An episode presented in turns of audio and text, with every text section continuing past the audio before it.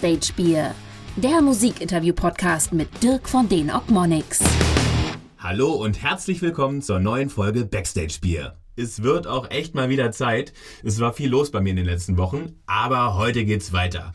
Ich freue mich auf einen sensationellen Gesprächspartner heute. Hannes von JBO ist mein Gast. Ich habe die Band vor zwei Jahren kennengelernt, als wir mit den Ogmonics das Glück hatten, eine Support-Tour mit denen zu spielen.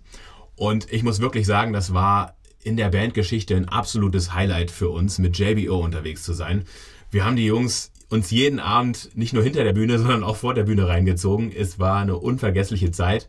Und wer schon mal auf einem JBO-Konzert war, der weiß, dass Hannes nicht nur sensationell singen kann, sondern auch geile Ansagen macht und verdammt gut labern kann. Und genau darauf freue ich mich. Das letzte Mal, dass wir miteinander gesprochen haben, war, glaube ich, in Lindau am Bodensee. Da haben wir tatsächlich das ein oder andere äh, Backstage-Bier vernichtet. Und genau da machen wir jetzt weiter. Hallo Hannes. Ich freue mich sehr, dass das geklappt hat. Wir haben das ja schon seit längerem mal vor. Eigentlich wollten wir uns mal in Düsseldorf treffen, aber aus bekannten Gründen äh, findet das leider nicht statt momentan. Das stimmt. Ähm, ich würde, würde es aber sehr begrüßen, wenn wir das dann, wenn es dann irgendwann wieder stattfinden kann, nachholen würden weil ich mich in Düsseldorf immer sehr wohl gefühlt habe. Ich hab, hatte nämlich früher mal einen, also Freund ist äh, fast ein bisschen übertrieben, weil es schon so lange her ist, aber der hat in Düsseldorf gewohnt und der hat mir eben eure längste Theke der Welt gezeigt.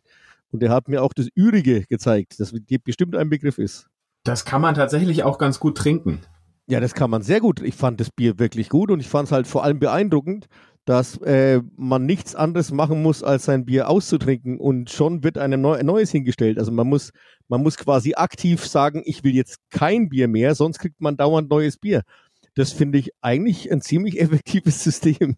Das hat mich beeindruckt. Das ist großartig, ja, das stimmt. Ja. Das ist in Köln ähnlich. Aber äh, also wenn ich wählen müsste zwischen Kölsch und Alsch, würde ich das Alt nehmen. Wobei ich Kölsch, ich finde Kölsch auch gar nicht schlecht. Es ist halt nur kein Bier. Es ist halt ein anderes Getränk, was man aber auch trinken kann. Ist ein Erfrischungsgetränk. Ist ein Erfrischungsgetränk, genau. So wie. Ich finde, es kommt, es kommt bei beiden, bei beiden ähm, äh, Bieren auf das, äh, auf, auf, die, auf die Marke an. Also ich, es gibt Kölsch, was man durchaus gut trinken kann, finde ich. Ähm, und es gibt äh, Alt, was man gut trinken kann. Es gibt aber auch Alt, was man nicht trinken kann. Okay, wir, wir, wir sind ja jetzt hier keine so wahnsinnig überkommerzialisierte Sendung. Was ist denn dein Lieblingskölsch? Wir, wir sind doch unter uns, dürfen wir doch sagen, oder? Das Lieblingskölsch, also ich finde tatsächlich, dass man früh ganz gut trinken kann. Ähm, ja, das finde ich, ich auch. Ich finde auch, dass man, dass man einen Gaffel auch ganz gut trinken kann. Ja, die sind halt auch, die sind halt mit die kommerziellsten. Dann gibt's aber auch ab und zu mal wirklich welche, ähm, die man wirklich nicht trinken kann.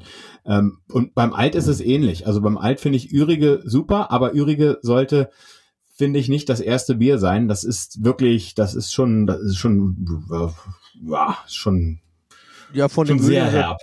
Ja, und vor allem, da, da trinkst du drei oder vier und dann äh, brauchst du aber auch nichts mehr. Das ist, also ging mir zumindest da, damals so. War aber auch, da, wir waren auch schon lange unterwegs. Oder vielleicht war ich auch nicht in Form.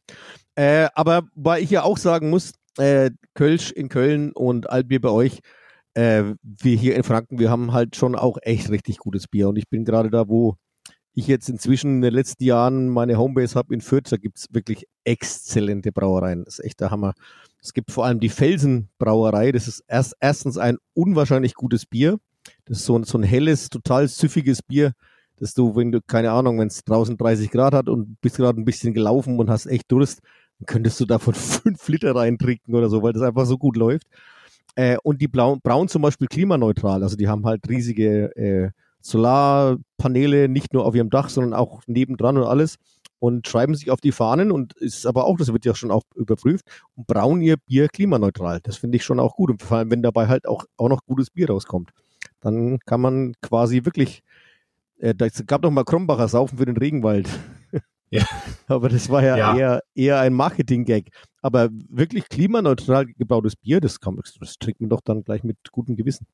Auf jeden Fall. Das klingt ja. total gut. Und es schmeckt halt echt gut. Wo, wo kriege ich das? Äh, Felsenbräu, das ist, äh, kommt aus, aus Franken. Wir, wir machen das einfach, äh, wenn diese beschissene Pandemie, die mich echt inzwischen aufregt, also wirklich, ich habe keinen Bock mehr. Jetzt kommt es mit der dritten Welle, das darf doch nicht wahr sein. Es regt mich Ja, echt wir wollen auf. wenn nicht es- hochbeschwören. Wir wollen es nicht hochbeschwören. Ist, Herr, Herr, Naja. Herr Lauterbach ist davon überzeugt, aber Ich weiß nicht, ich weiß nicht, wie lang, wie, wie lange haben wir denn Zeit, Dirk? ja, du, ja, für ein paar Bier.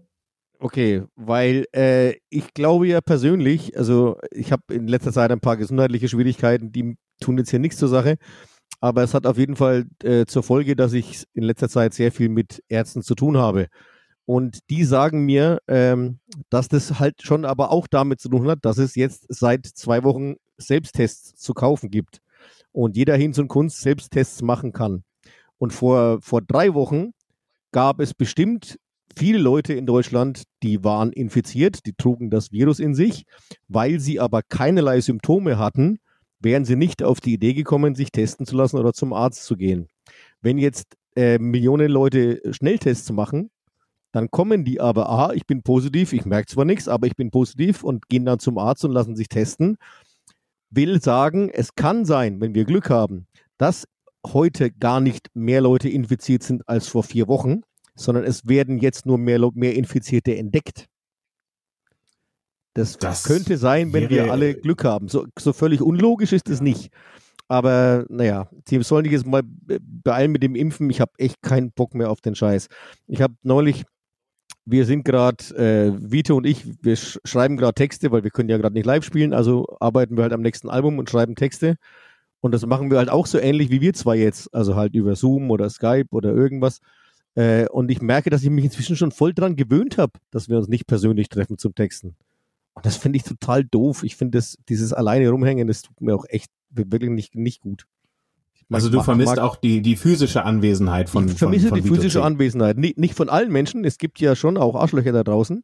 Es gibt schon auch Menschen, in deren Anwesenheit mich, ich mich nicht wohlfühle, aber man muss sich halt einfach die guten Menschen aussuchen. Und in deren Anwesenheit fühle ich mich dann schon wohler. Also ich, ich kann echt auch gut alleine sein. Äh, mal oder halt auch, ja, auch länger, aber halt nicht nur. Irgendwann und, vor- und vor allem, ähm, ich weiß nicht, wie das bei euch ist, also vor allem Musik machen, so Texte schreiben geht noch so über Zoom und Skype und Telefon. Das geht schon. Aber wirklich Musik machen, also das ist, es ging ja nicht anders. Wir mussten das, wir haben ja letztes Jahr 2020 ein paar Konzerte gegeben, trotz Pandemie, also so Autokino-Konzerte oder so. Und da haben wir auch geprobt und haben uns extra ein, ein Monitorsystem installiert und haben halt aus vier verschiedenen Räumen geprobt. Also ich saß in meinem eigenen Raum mit Tür zu und der Schlagzeuger einen Raum weiter und der Ralf und der Vito wieder. Also das heißt, wir haben uns nicht gesehen. Wir konnten zwar ohne Zeitverzug, ohne, ohne La- Latenz zusammen musizieren, aber wir haben uns nicht gesehen oder irgendwas und das ist nicht das Gleiche. Ich will einfach fucking in einem Raum sein und da muss es laut sein und da muss der Rock'n'Roll herrschen und, und das, das fehlt mir total und das macht mich langsam echt depressiv. Wirklich.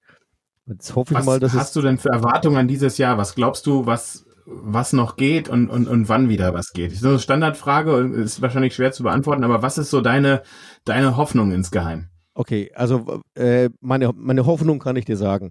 Was wirklich passieren wird, ich bin halt auch nur ein Idiot mit Pimmel, also ich weiß auch nicht mehr als, als andere. Äh, meine Hoffnung ist, also wir haben äh, einige Konzerte jetzt noch, wo die Veranstalter noch, noch standhaft sind und sagen, sie wollen die durchziehen. Wir haben ein Konzerttermin am 12. Juni, ein Open Air. Und das soll halt so sein, dass halt Leute, die in einem Haushalt wohnen, dürfen halt zusammensitzen und wenn Leute aus einem anderen Haushalt kommen, dann müssen die halt drei Meter weg sitzen. Und es gibt, gibt halt Sitzplätze und mit, mit, mit Sitzplatznummern. Und da wird halt auch kontrolliert und so und mit Abstand und alles sowieso nur, nur mit, mit Masken. Und äh, ja, das ist bisher noch nicht abgesagt, ob, ob dieses Konzert stattfinden wird. Das weiß natürlich niemand. Das hängt davon ab, wie die Inzidenzen und Zahlen dann sind. Und so gibt es noch ein paar Sachen. Es ist, Wacken ist ja zum Beispiel auch noch nicht abgesagt. Da hätten wir letztes Nee, Jahr spielen offiziell sollen. noch nicht.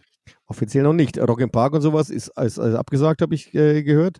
Und Hurricane. Äh, Wacken noch nicht. Wir hätten letztes Jahr ja spielen sollen, dann ist es ausverkauft. Normalerweise würden wir dann dieses Jahr spielen, nur ich, ich glaube ehrlich gesagt nicht, dass es ein Wacken in der normalen Form geben wird. Also mit den, mit, mit Bühnen, wo 60.000 Leute davor stehen, das geht eigentlich ja nicht. Aber vielleicht machen sie ja dann halt statt vier große 18 kleine Bühnen oder ich, ich, weiß, ich weiß es nicht, keine Ahnung. Ich würde mich auf jeden Fall freuen, wenn wir irgendwie spielen, in welcher Form auch immer. Ähm, meine ganz große Hoffnung, das und das ist wirklich, äh, wir haben, das haben wir letztes Jahr eigentlich vorgehabt und haben das schon verschoben. Unser erstes Album, mit dem wir, das ja eigentlich schuld dran ist, dass JBO überregional bekannt wurde und eigentlich schuld dran ist, dass wir diese Band zu unserem Beruf machen konnten. Ähm, die explizite Lyrik, die wurde letztes Jahr 25 Jahre alt und wir wollten eigentlich auf Tour gehen und halt das komplette Album am Stück, so wie es auf der damals noch CD drauf ist, ist ja auch noch, die ist 74 Minuten lang, die ist wirklich so rappelvoll, so, so viel wie drauf gepasst hat. Und, äh, und dann halt noch ein paar andere, ich meine, wir müssen natürlich Bolle und einen festen Verteidiger müssen wir auch spielen, aber das Kernstück der Show sollte halt einfach die explizite Lyrik am Stück, so wie es auf der CD drauf ist, mit allem Zwischenscheiß, mit allem Blödsinn und allem komplett live als Theaterstück äh, aufgeführt. Das äh, haben wir schon dieses Jahr geschoben, ne? Bitte? Die habt ihr jetzt in dieses Jahr geschoben. Die, die das ja haben wir jetzt in dieses Jahr geschoben und 25-jähriges gehabt. würden das nachholen und, und würden jetzt, das, das finde ich ja ganz lustig, und würden dann halt nicht das 25-jährige Jubiläum feiern, sondern das 26-jährige. Das ist doch auch, man kann doch auch mal ein 26-jähriges Jubiläum feiern. Das ist schon okay. Ja, klar. Ähm, und äh, terminiert sind, ist diese Tour für November und Dezember. Und äh, das wäre sehr, sehr, sehr, sehr schön, wenn wir das machen könnten. Dann haben wir vor, im nächsten Januar ein neues Album zu veröffentlichen und die äh, Veröffentlichungstour mit dem dann neu erschienenen Album, die wäre dann eben nächstes Jahr Februar, März, April. Und äh, ich, ich weiß nicht, was passieren wird. Ich kann dir nur sagen, wenn mir jetzt eine gute Fee erscheinen würde und würde sagen, Hannes, ich kann dir garantieren, äh, dass du spätestens im Februar wirklich wieder mit deinen Freunden auf der Bühne stehen kannst und, und so wie du es magst, äh, rocken kannst, dann wird es mir sehr viel besser gehen. Weil ich weiß halt noch nicht, ob das stattfinden wird. Und das weiß eigentlich ja ehrlich gesagt noch niemand. Ich bin wirklich, ich bin weder ein Querdenker, ich, ich bin der Meinung, diese Krankheit gibt es und die ist eine tückische und, und Krankheit und man muss aufpassen. Ich bin aber auch kein Corona-Paniker. Also ich glaube auch nicht, dass nur, nur weil, weil jemand äh, mal zufällig neben mir am, am Gurkenstand steht, dass ich dann sofort sterbe. Ähm, aber es, das ist ja, was ich denke, ist ja eh egal. Es kommt ja darauf an, wie, wie, die, wie die Zahlen sind und wie es auf den Intensivstationen aussieht und, und das alles. Und wissen, wirklich wissen tun wir nichts. Es kann eine vierte und fünfte Welle geben. Es kann eine Mutation geben, die dann gegen Impfungen doch resistent ist. Was machen wir denn dann? Da geht der ganze Scheiß von vorn los. Dann müssen sie wieder einen neuen Impfstoff entwickeln. Es kann auch sein, dass irgendeiner von den Impfstoffen ganz krasse Nebenwirkungen hat und dass dann der ganz viel, ganz vielen Menschen ganz furchtbar schlecht geht. Das wäre auch ganz, ganz schlimm.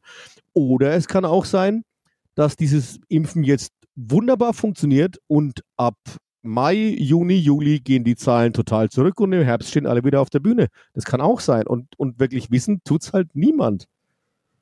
Und wir müssen halt einfach Geduld Leider. haben. Nur, nur ich habe irgendwie das Gefühl, ich habe schon ganz schön lang Geduld, weil das letzte Jahr 2020 war auch schon ganz schön lang. Und irgendwie ist es immer, immer, es hört nicht auf, immer warten, warten, wird es besser, wird es nicht besser. äh. Und ich habe schon keinen Bock mehr, mir tagesaktuell die Zahlen anzugucken. Das, das frustriert mich nur noch. Ja, wie du schon gesagt hast, äh, wenn das jetzt, wenn jetzt, wenn jetzt die Schnelltests kommen und äh, und und vielleicht viel mehr Leute zum Arzt rennen, dann sehen wir vielleicht gar nicht das richtige Bild. Und ähm, ja, Naja, die, die Zahlen sind ja es- auch nur bedingt aussagekräftig. Das stimmt. Wenn, wenn, aber jetzt, pass auf, aber wenn es jetzt so ist, vor den Schnelltests gab es Leute, die waren zwar infiziert, haben es aber nicht gemerkt, weil sie keine Symptome hatten. Dann konnten diese Menschen die aber trotzdem andere anstecken. Wenn also diese Schnelltests und diese Selbsttests jetzt dazu führen, dass von den Leuten, die gar nicht gewusst haben, dass sie infiziert sind, jetzt äh, viele zum Arzt rennen und sich eben isolieren lassen und sich behandeln lassen, dann könnt, könnte das ja theoretisch bedeuten, dass das eine krasse Verbesserung ist und dass sich die Krankheit und die Pandemie dann dadurch eindämmen lässt. Und, und eben irgendwann werden sie es doch mal hoffentlich schaffen, mal ein paar Leute zu impfen. Das geht mir ehrlich gesagt auch sehr, sehr viel zu langsam. Äh, also ich, ich weiß es einfach nicht. Ich, ich kann mir genauso gut vorstellen, dass das alles noch ganz, ganz, ganz lang sehr schlimm ist. Und ich kann mir auch vorstellen, dass das dann irgendwann ganz sehr schnell in sich zusammenbricht, wenn es da so, ein, so, ein, so, eine, so eine Klippe gibt, so, ein- so ein Cut-off-Wert, ab so und so viel Geimpften äh, hat dann die Ausbreitung nicht mehr so große Chancen oder so. Vielleicht ist ja im Herbst alles wieder gut. Ich, ich weiß es echt nicht. Ich weiß es wirklich nicht. Mein Problem ist, ich weiß es einfach nicht. Ich kann, mir, kann es mir total schlimm und total gut vorstellen.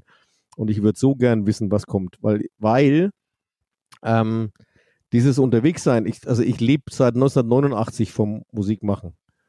Äh, damals konnte ich von JBO noch nicht leben. Damals war JBO Hobby und ich habe halt von, von einer, von einer Metal-Cover-Band gelebt. Aber trotzdem war ich 80, 90, 100 Mal im Jahr auf der Bühne gestanden. Und seit 1989 ist das jetzt das erste Mal, dass ich wirklich seit sieben oder acht Monaten nicht mehr auf einer Live-Bühne gestanden habe. Und da geht's echt nicht um Geld, wirklich nicht. Es gibt auch bei JBO immer wieder Konzerte, wo irgendwie irgendwas nicht geklappt hat. Der Veranstalter hat die Werbung verbummelt oder irgendwas. Äh, es gibt bei JBO immer wieder, zum Glück nicht so oft, aber doch ab und zu mal wieder äh, Shows, wo wir, wo ganz klar ist, wir werden an diesem Tag äh, kein Geld verdienen. Ihr habt übrigens eine davon mitgemacht in Burg, falls du dich erinnern kannst. Ich erinnere mich gut, ich erinnere ja? mich gut. Das war, das war, ähm, war wenn, wir, wenn wir äh, an diese Tour zurückdenken, das war eine kurze, aber sehr, sehr schöne Tour für uns. Und ähm, wenn, wenn ich an diese Tour zurückdenke, dann, dann äh, lag der geilste und der, ähm, ja, der, der zweite Abend war auch geil, aber der, der bizarrste Abend, die lagen innerhalb von 24 Stunden. Das, äh, wir hatten in Jena einen super Auftakt. Ja. Und am nächsten Tag waren wir in Burg. Genau. Und das war äh, ein Unterschied wie Tag und Nacht, äh, im wahrsten Sinne sogar, ja, ja, wie Tag und Nacht, weil in Burg war es tatsächlich dann auch noch Tag. Ja. Und ich erinnere mich, wir wollten auf die Bühne gehen, wir waren ja euer Support damals und dann bin ich ganz aufgeregt hinter der Bühne hin und her gerannt, habe euch gesucht und gesagt, die müssen Leute, die Jalousien zumachen. Die haben da, die, die, die, müssen mal wenigstens die Jalousien runter machen, damit ja. wir hier so ein bisschen, ne, das war ja so ein Mehrzweck Mehrzweckveranstaltungsraum, wo normalerweise Samstag oder Sonntag dann ein Flohmarkt stattfindet oder äh, äh, ja, pädagogisches Kindertanzen oder was auch immer. Und dann ne, war halt auch mal JBO dann da. Und äh, das war, ja, der Raum, man hätte was draus machen können, aber der Veranstalter hat wirklich da, glaube ich, nicht viel richtig gemacht. Die dachten wahrscheinlich, oh, wir schreiben da, JBO kommt, äh, äh, einmal in die Zeitung und dann rennen die uns alle die Hütten ein. Aber selbst ja, eine so, so, so berühmte Band wie JBO braucht ja ein Minimum an Promotion. Äh, wir haben dann hinterher rausgefunden, also es war eine Veranstalterin, und die hat mit mehreren verschiedenen, auch mit so Kochshows, die hat versucht, irgendwie äh, Steffen Hensler oder irgendwelche Fernsehkoch-Dings äh, da an den Start zu kriegen und so. Und die hat halt irgendwie versucht, aus diesem Veranstaltungsort irgendwas zu machen.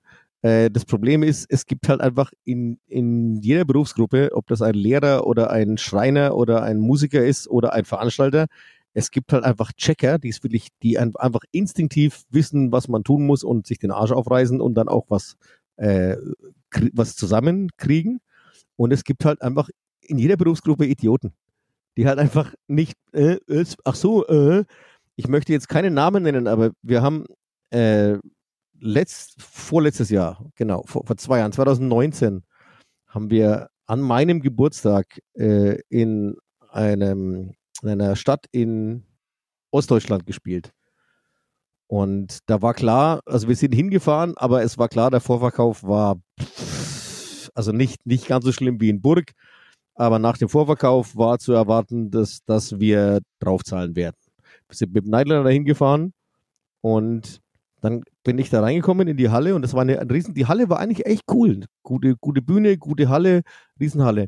Und vor der Halle waren Plakatwände und in der Halle waren so Plakatboxen. Und dann ging es so in den Keller runter zu den, zu den Klos und da langer Gang und da waren überall waren Plakate für alle möglichen Veranstaltungen, die demnächst in dieser Halle stattfinden werden. Aber kein einziges, kein einziges fucking Plakat für JBO. Und dann habe ich den gefragt, sag mal, ähm, ich ich will jetzt nicht auf die Füße treten, aber wir wissen jetzt hier seit Wochen, dass der Vorverkauf echt beschissen läuft. Und äh, du hast hier eine Halle, in der, also ich weiß ja nicht, wie viele Leute jetzt gestern oder vor drei Tagen oder letztes Wochenende da waren, aber ein paar Leute waren ja da, wenn hier Veranstaltungen sind. Und das ist doch einfach überhaupt gar kein Aufwand, da halt einfach drei, vier JBO-Plakate aufzuhängen. Dann spricht sich halt vielleicht doch irgendwie was ein bisschen rum. meine Antwort war, weißt du, Hannes, heute, also an dem Tag unseres Konzerts, ist Spreewaldrock. Das ist dort so ein, also das ist so ein. Kenn ich. Kennst du. Und da gehen ja die Leute sowieso dahin und keiner kommt zu uns. Da brauche ich ja auch keine Plakate mehr aufhängen. Aber da hättet ihr doch auf dem Spreerock, äh, Spreewaldrock ja, besser spielen es, sollen. Man kann jetzt zwei Sachen diskutieren. Man kann darüber diskutieren, aha, wenn das so ist, wie du sagst, wie bist du denn auf die glorreiche Idee gekommen, unser Konzert genau an diesem Tag stattfinden zu lassen? Ist, war das, war, war, war da vielleicht schon ein Denkfehler, wenn, wenn das denn so ist, wie du sagst? Und wenn man denn dann trotzdem, obwohl das vielleicht so ist, dass alle Leute zum Spreewaldrock gehen und man trotzdem an dem Tag ein Konzert stattfinden lassen will, wäre es dann nicht vielleicht umso wichtiger, Plakate aufzuhängen, damit vielleicht nicht doch noch ein paar kommen, die halt vielleicht nicht 80 Kilometer zum Spreewaldrock, sondern vielleicht nur 10 Kilometer Anfahrt haben oder so. Und, und wäre das, aber mit diesem, ja, das wird ja eh nichts, ja, dann, dann lass es halt sein, dann, dann machen wir halt kein Konzert, aber das kann doch nicht wahr sein. Also entweder mache ich was und dann mache ich es auch richtig und, und, und äh, reiß mir den Arsch auf und versuche, dass es wird, oder ich lasse es halt einfach sein. Und sowas kann ich immer, kann ich nicht verstehen. Aber naja. Aber auch diese Abende sind oft, sind oft gut. Also äh, in Burg hatten wir auch viel Spaß und ihr glaube ich auch. Da waren die, ja noch, die, noch ein paar Konzerte, Leute da. Mit, dem, mit den Konzerten hat es gar nichts zu tun. Ehrlich gesagt ist es so, also ich weiß genau, in, in Burg, ähm, das Konzert selber war gut. Und das war noch nicht das Schlimmste. Wir hatten einmal, vor 20 Jahren oder so, hatten wir einmal ein, ein Konzert mit zwölf zahlenden Zuschauern. Weil da war nämlich wirklich original die einzige Werbung, die gemacht wurde für, für den ganzen Gig, war ein Plakat an der Eingangstür der Halle. Sonst, sonst gab es gar nichts. Dafür fand ich zwölf zahlende Zuschauer gar, nicht, gar noch nicht so schlecht. Und da war JBO auch noch ein bisschen kleiner als jetzt. Äh, und dann hat, standen wir halt davor zwölf zahlenden Zuschauern und haben wir gesagt, wir können jetzt hier kein normales Konzert machen. Das geht jetzt nicht. Und dann haben wir die halt zu uns auf die Bühne geholt und hier, da willst du, auch mal auf die Trommel hauen und bla. Und es war ein total lustiger Abend und wir haben nicht, nicht zweieinhalb Stunden gespielt wie normalerweise. Ich glaube, wir waren vier, vier oder viereinhalb Stunden auf der Bühne und haben halt da Party gemacht und haben, haben dann halt einfach Highway to Hell versucht zu improvisieren oder Smoke on the Water und lauter so Scheiße. Und das war total lustig und den Leuten, die, diesen zwölf, die da waren, die hatten den Spaß ihres Lebens. Also das ist, das ist überhaupt nicht so, dass solche Abende dann, wenn du auf der Bühne bist, können diese Abende glorreich sein und können, sind teilweise sogar lustiger und, und entertaininger und auch für mich interessanter, als wenn alles glatt geht und die Hütte ist voll. Ähm, aber äh, das kann man halt nicht planen. Also es ist nicht, es ist nicht so, dass wir jetzt, das wäre mal eine Idee. Wir, wir gehen mal auf Tournee und sagen niemand Bescheid. Wir gehen, wir gehen einfach, wir mieten Hallen und sagen aber niemand was, in der Hoffnung, dass überall nur zwei, drei Menschen kommen, aber das wird lustig. Ähm, Problem ist, dass uns das so viel Geld kosten würde, dass wir danach pleite werden. Aber eigentlich wäre das mal ein Spitzenkonzept. Das hat noch niemand gemacht, oder? Stell dir vor, es ist Tournee, nee. keiner geht hin. Ich glaube, es haben mal ein paar, paar Bands haben es mal inkognito gemacht. Ich glaube, die Toten ja, Hosen sind mal als Essen auf Rädern auf Tour gegangen und sind dann bei den Ärzten aufgetaucht. Aber immerhin. Ja, aber da ist es halt natürlich so. Das ist halt natürlich so, das sind die Toten Hosen. Das heißt, wenn da einer irgendwo auch nur ein Wörtchen fallen lässt, dann sind halt sofort 80 Menschen da. Das stimmt. Na, das ist halt. Absolut. Ja. Hast du eigentlich ein Bier offen gerade, oder? Ich habe ein Bier offen. Wir können mal, genau, ja. Ich habe äh, hier Schanzenbräu hier aus Fürth jetzt mal gerade aufmachen. Kann man eigentlich, ich muss ganz kurz dieses Bierthema, da muss ich nochmal ganz kurz ähm, drauf zurückkommen, bevor wir weiter über Musik ja. sprechen. Pilzmann kann man nicht mehr trinken, oder? Ja, du kannst Habe ich gehört, trinken, weil die jetzt irgendwie übernommen wurden. Es ist deine eigene Entscheidung, ob du das, du darfst, äh, du darfst auch Krombacher trinken, wenn du willst. Ich finde Krombacher so. Ich habe das von euch gelernt auf der Tour. Ihr habt das, ähm, ich glaube, der Video hat mal eine, eine, emotionale Ansage gemacht. Naja, was, es ist halt so. Den, den es ist halt so. Als angeht. wir aufgewachsen sind, als wir Kinder, Jugendliche waren und als wir unsere ersten Partyerfahrungen mit Bier hatten, äh, gab es halt in der, wie überall, wie in Bremen Becks oder so oder eben im, im Ruhrpfott Krombacher oder Warsteiner, gibt es natürlich auch hier in Franken, gab es die großen Aktienbrauereien, das waren Patricia und Tucher und die waren natürlich in den meisten äh, Restaurants, hatten die ihre Brauereiverträge. Und Kitzmann war halt äh, immer so, so eine kleine Rock'n'Roll Independent Brauerei. Also die hat zu keiner der großen äh, Aktiengesellschaften gehört und war halt wirklich so ein, so ein kleiner mittelständischer Betrieb, so mit so, keine Ahnung, mit 20 Angestellten oder so und haben da halt schön ihr gemütliches Bier mitten in der Langen gebraut und auch noch neben der Schule, wo, wo Vito und Wolfram auf die Schule gegangen sind. Und das Bier hat auch noch gut geschmeckt. Und in den ähm, Etablissements, in denen wir uns rumgetrieben haben, also im E-Werk zum Beispiel, das so also ich weiß gar nicht, wie man das E-Werk beschreiben kann. Das, off offiziell nennt es sich Jugend- und Begegnungsstätte, aber für ein Jugendzentrum ist es viel zu groß. Also da ist ein Saal drin, da, können zwölf, da passen zwölf Leute rein.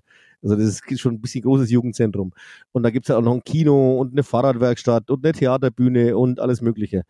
Ähm, oder auch äh, in dem Metal Club New Force, den mein großer Bruder mit begründet hat, in diesen ganzen äh, Rock- und Metal-Schuppen und so, da gab es halt dieses Kidsmann. Und es hat erstens gut geschmeckt und zweitens war es halt so schön Punk. Es war nicht die große Industrie, es war nicht der große Kommerz-Mainstream. Ja. Deswegen hat es sich gut angefühlt, das zu kaufen. Und es hat ja auch noch gut geschmeckt.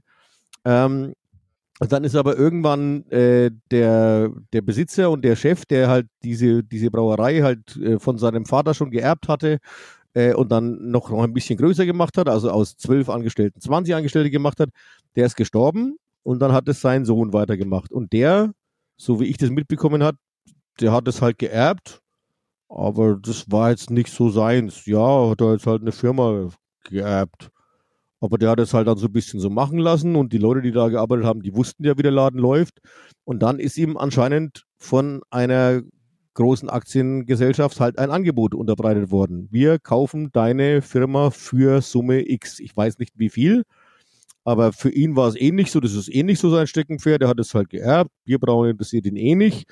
Und ich weiß es nicht, so ein mittelständisches Unternehmen, keine Ahnung, wenn du auf einmal, ich, ich weiß es nicht, ich sage jetzt mal ins Blaue raus, wenn dir jemand 15 Millionen Euro bietet, kann man schon mal nachdenken, ob man das annimmt, weil mit 15 Millionen Euro musst du halt einfach fucking nicht mehr arbeiten. Ich weiß es nicht, vielleicht waren es sieben oder 30, ich weiß es nicht. Auf jeden Fall ist es so, dass es keine feindliche Übernahme war, sondern die haben dem das angeboten und der hat halt gesagt, ja, äh, er hat ja eigentlich eh keinen Bock, Brauer zu sein und hat es halt verkauft. Ist, es war seine Firma, hat er geerbt, ist sein Eigentum, darf er machen, was er will. Ich finde nicht, dass man den jetzt ins Gefängnis sperren muss, äh, nur weil er Absolut Geld angenommen nicht. hat. Aber äh, es ist halt so, die Firma Kitzmann wurde halt von einer großen Aktie, also von der Kulmbacher AG, das ist auch Paulaner und, und solche Sachen, äh, die haben das übernommen und jetzt ist das Blöde, die haben aber halt äh, nur den Namen eingekauft. Das heißt, die haben äh, das ganze Personal entlassen. Also keiner, der da vorher gearbeitet hat, arbeitet da noch. Und es gab ja auch ein Rezept für die ganzen verschiedenen Kitzmann-Biere. Da gab es eins, das Kitzmann-Bier Zwickel. Das war, oh, das war so ein unfiltriertes. Das war auch nicht besonders lang haltbar. Das musstest du innerhalb von vier Wochen wegtrinken, sonst ist das schlecht geworden. Aber in den vier Wochen war es ein Spitzenbier. Ähm, und das hat die alles nicht interessiert. Die wollten einfach nur den Namen, weil Kitzmann hatte eben so diesen, ne, wie bei uns in unserer Jugend, hatte halt so diesen Punk-Flair und, und die wollten sich halt mit diesem Namen schmücken und haben halt nur die Namensrechte eingekauft und das Bierrezept hat die einen Scheiß interessiert. Und jetzt ist äh, die Folge, dass du in Erlangen oder Fürth oder Nürnberg kannst du in Supermärkten Kitzmann Bier kaufen. Es ist aber halt Paulaner Bier drin in der Flasche. Und das ist ja, das ist natürlich ja. schwierig. Also das, das, ja. das finde ich dann schon verwerflich. Und wenn du jetzt, und wenn du so, also ich habe neulich war, ich habe mir das angeguckt, war ich in so einem Getränkemarkt und wenn du jetzt eine jetzige, heutige, aktuelle Kitzmann-Flasche umdrehst, dann steht da drauf, gebraut für Kitzmann und dann ist eine Postfachadresse. Oh. Ne? Also, ja, das, das, ist halt eigentlich eine, eine Briefkastenfirma dann. Ja, Aber und, das ist nicht authentisch. Ja, und das, äh, deswegen, ja, also es, ist, es ist nicht schlimmer, äh, dieses Kitzmann jetzt zu trinken als Warsteiner oder Krombacher, weil das ist ja auch halt Großaktionärsbier. Krombacher finde ich persönlich buah, ganz furchtbar. Ähm, aber es ist jetzt nichts, also es gibt Schlimmeres natürlich, als, als so ein Bier, auch, auch als so ein Bier zu verkaufen, weil ich muss es ja nicht kaufen. Ich habe ja die Entscheidung, ich kaufe dann halt Schanzenbräu und da fühle fühl ich mich wohl. Schanzenbräu ist eine Brauerei. Ich sitze jetzt hier gerade in Fürth in der Nürnberger Straße und die Brauerei Schanzenbräu ist ungefähr eineinhalb Kilometer von mir weg. Also ich kann quasi zu Fuß von der Brauerei Bier holen. Und das sind nette Menschen und das ist Spitzenbier und darf ich, das darf ich jetzt, darf ich jetzt nicht, du bist in Düsseldorf, ich darf dir gar nicht sagen, für, für, für wie wenig Geld ich da einen halben Liter Bier kriege. Das ist unfassbar. Ähm, ja, ist doch mega. Das ist, wirklich me mega. Und das ist halt, und die, und, die, und die freuen sich auch, wenn man immer wiederkommt und wenn, wenn, wenn man sagt, ey, euer Bier schmeckt mir und so. Und die, stehen da halt mit, mit Herzblut dahinter und das ist halt, das ist halt einfach was anderes. Ja, habt und ihr, mit dem Kids, mit dem Kids. Ich schon mal überlegt, selber ein Bier zu machen? Ihr habt, habt ihr in den, in den, äh, in den 100 Jahren JBO schon mal, schon mal äh, ein eigenes Getränk gehabt? Ich habe recherchiert, aber nichts gefunden. Naja, also äh, es war so, dass ähm, die Brauerei Kitzmann, also als es die noch gab, als sie noch nicht von der Kulmbacher AG aufgekauft wurde, haben die ein unser Lieblingsbier, das, das Bier, das wir am besten fanden, mit JBO-Etiketten drauf produziert. Ah, das gab es ja damals auch bei euch am, am, am Merch, habt ihr das auch Genau. rausgehauen. Genau, und Genau. da haben die, die, viele Menschen haben immer gedacht, da gäbe es einen Werbevertrag zwischen Kitzmann und uns und wir würden da irgendwie Geld dafür kriegen und deswegen über Kitzmann singen. Das stimmt nicht.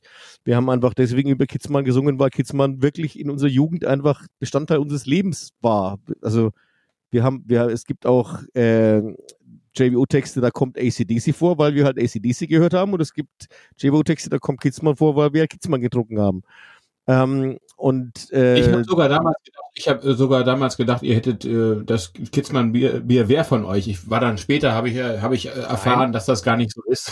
Nein, das ist, war einfach die, die örtliche Brauerei, die halt nicht die große Industrie war. Ähm, und die haben dann also Bier für uns abgefüllt mit pinken JBO Kitzmann Etiketten. Und dann sind die jetzt aber verkauft worden an, an die große Industrie. Und jetzt haben wir gedacht, so, hm, was machen wir denn jetzt? Und jetzt ist es so, äh, dass wir jetzt wieder eine, eine, also auch nicht, wieder nicht einen Werbevertrag und es geht überhaupt nicht um Geld, es geht einfach nur um Bier ähm, wieder eine Zusammenarbeit haben mit der Brauerei Hebendanz. Jetzt, das muss ich da kurz ausholen. Wir haben ja ein bisschen Zeit. Äh, es ist nämlich so, äh, die anderen drei, der Ralf, der Vito und der Wolfram, die sind gebürtig alle Mittelfranken. Der Ralf ist in Nürnberg geboren, Wolfram und Veit in Erlangen, das ist Mittelfranken.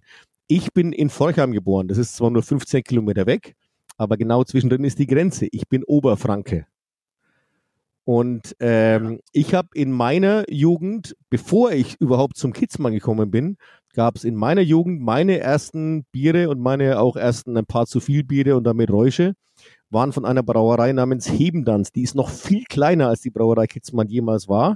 Die gibt's noch. Die haben äh, original zwei Angestellte, ja, äh, und brauen in Forchheim ein unfassbar gutes Bier und das schmeckt auch nicht immer jedes Mal gleich, weil die halt immer nur so kleine Portionen machen und so. Äh, da kannst du hingehen, das, das, das, das kannst du dir, du wohnst in NRW, das kannst du dir nicht vorstellen. Du kannst in Vorheim in die Brauerei Hebendanz gehen und kannst, also im Augenblick ja nicht, es ist ja Lockdown, aber wenn kein Lockdown wäre, könntest du da hingehen und könntest ein Schnitzel mit Pommes oder einen Schweinebraten mit Klößen und dazu ein Bier bestellen und würdest 8 Euro zahlen. Das klingt oder? fair. Ja. Und beides, das, Schnitz, äh, das, das Essen wäre mit Herzblut und wunderbar gekocht und das Bier ist mit Herzblut und wunderbar gebraut und nett sind sie auch noch. Das ist einfach, da ist die Welt noch in Ordnung. Das ist echt schön. Und da So, fragt man und jetzt- direkt, wo der Haken ist. Naja, der Haken ist einfach, dass halt sowas in einer Großstadt nicht geht, weil in einer Großstadt äh, wäre, wäre die Miete für so ein Restaurant halt schon oder die Pacht schon, schon so exorbitant, dass du halt das irgendwie auf die Preise umlegen musst und, und mit solchen Preisen halt pleite gehen würdest. Das ist, also ich, ich will ja nicht sagen, dass, dass jeder, der, der in, in Düsseldorf halt diese Preise nicht, nicht mitgehen kann, dass der ein Arschloch ist. Das geht. In Düsseldorf ist es halt einfach teurer, ein Ladenlokal, ein Restaurant zu betreiben. Das ist einfach so. Das ist einfach, die sind, das, ist, das nennt sich Kapitalismus, glaube ich. Jedenfalls ist es so, dass wir jetzt, äh, nachdem es Kitzmann ja nicht mehr gibt, jetzt mit der Brauerei Hebendanz eine Zusammenarbeit haben. Und das ist für mich ja noch viel eher Muttermilch, als Kitzmann es jemals war. Und äh, die brauen jetzt eben äh, ein Bier und auch genau das Bier, das, das wir sehr, sehr mögen und haben jetzt auch, wir haben jetzt auch ein, ein JVO-Etikett. Und jetzt äh, haben wir halt äh, Hebendanz Bier. Und das ist genau wie bei Kitzmann. Wir kriegen kein Geld, aber wir kriegen umsonst das Bier. Und zwar so viel wir wollen. Und das kann unter Umständen ganz schön viel Geld wert sein. Ja, da, da, kann man ja im Prinzip selber den, den Wert der Zusammenarbeit selber bestimmen. Ne? Indem man Natürlich, genau. Ja, ja, das, halt- heißt, das hat man quasi sel selber im Schlund. Wie, wie viel, genau. Ja, genau. Das- Nein, es ist auf jeden Fall, es ist, es ist wirklich sehr schön, weil es, weil es halt auch, es, es menschelt auch sehr. Äh, und das ist ja, das ist, ja- das ist ja total, die, die Tochter des Hauses äh, Hebendanz, die Tochter der Brauerei, wirklich, die Tochter des Chefs von der Brauerei, arbeitet seit zehn Jahren und äh, ver- verschickt unseren Merch. Also wenn, hättest du dir vor fünf Jahren ein JBU-T-Shirt in unserem äh, Online-Shop bestellt, dann hätte die Martina Hebendanz dir das T-Shirt geschickt. Also das ist halt schon auch alles wirklich sehr, sehr freundschaftlich und nicht einfach nur irgendwie, welche Brauerei zahlt uns am meisten für, einen- für einen Werbevertrag oder so. Das ist wirklich, äh, das ist schon alles sehr, das ist auch, Ich habe das parallel mal gegoogelt. Das Ja. Sieht auch wirklich sehr gut aus und die Pommes auch. Da, das ist, äh, Das ist großartig. Was, was für ein Bier ist das, wo das JBO-Etikett draufklebt? Ist das ein, ist das ein äh, helles oder ein Pilz? Ein helles Bier. Ein helles. Ein helles. Ja, Ein helles. Lagerbier. Helles, ich weiß nicht, ob du es mitbekommen hast, aber ähm, also Helles hat ja in Düsseldorf eigentlich gar keine Tradition. Ähm, aber äh, es gibt ja eine Düsseldorfer Band, ähm, die relativ ähm, äh, erfolgreich ist, die, ein- die ein Helles rausgebracht hat. Also tatsächlich die, die Toten Hosen, die haben ähm, ja ein Bier rausgebracht. Und verrückterweise kein Altbier, sondern ein Helles. Und ähm, ich war sehr gespannt und ähm, habe mit großer Erwartung dieses Helle getrunken, weil ich kenne natürlich auch Helles und die, die Ja. Klassiker, ne, die man, die man so, so kennt, so Augustiner und so, diese, diese ganzen Ja. äh, äh, leckeren Sachen, die es so, die so im, im Bütchen auch gibt hier. Ähm, aber von dem Hosenhell, so heißt das, bin ich echt total enttäuscht gewesen. Das, das kann ich echt Das heißt, nicht trinken. du magst es nicht. Aber jetzt, jetzt, äh, jetzt ohne, ohne denen jetzt irgendwie ans Bein zu bissen wollen, ich kann mir nicht vorstellen, dass wirklich die Musiker der Toten Hosen irgendwie am, am, am Maische-Bottich stehen und da die Maische umrühren, sondern die haben ja wahrscheinlich auch eine bestehende Brauerei irgendwie beauftragt mit einer Zusammenarbeit, oder? Ja, tatsächlich auch, und da schließt sich der Kreis wieder, die Ürige Brauerei. Okay. Äh, die Ürige Brauerei macht das Hosenhell und die sind auch sehr umtriebig, die machen auch den Broilers Gin. Okay.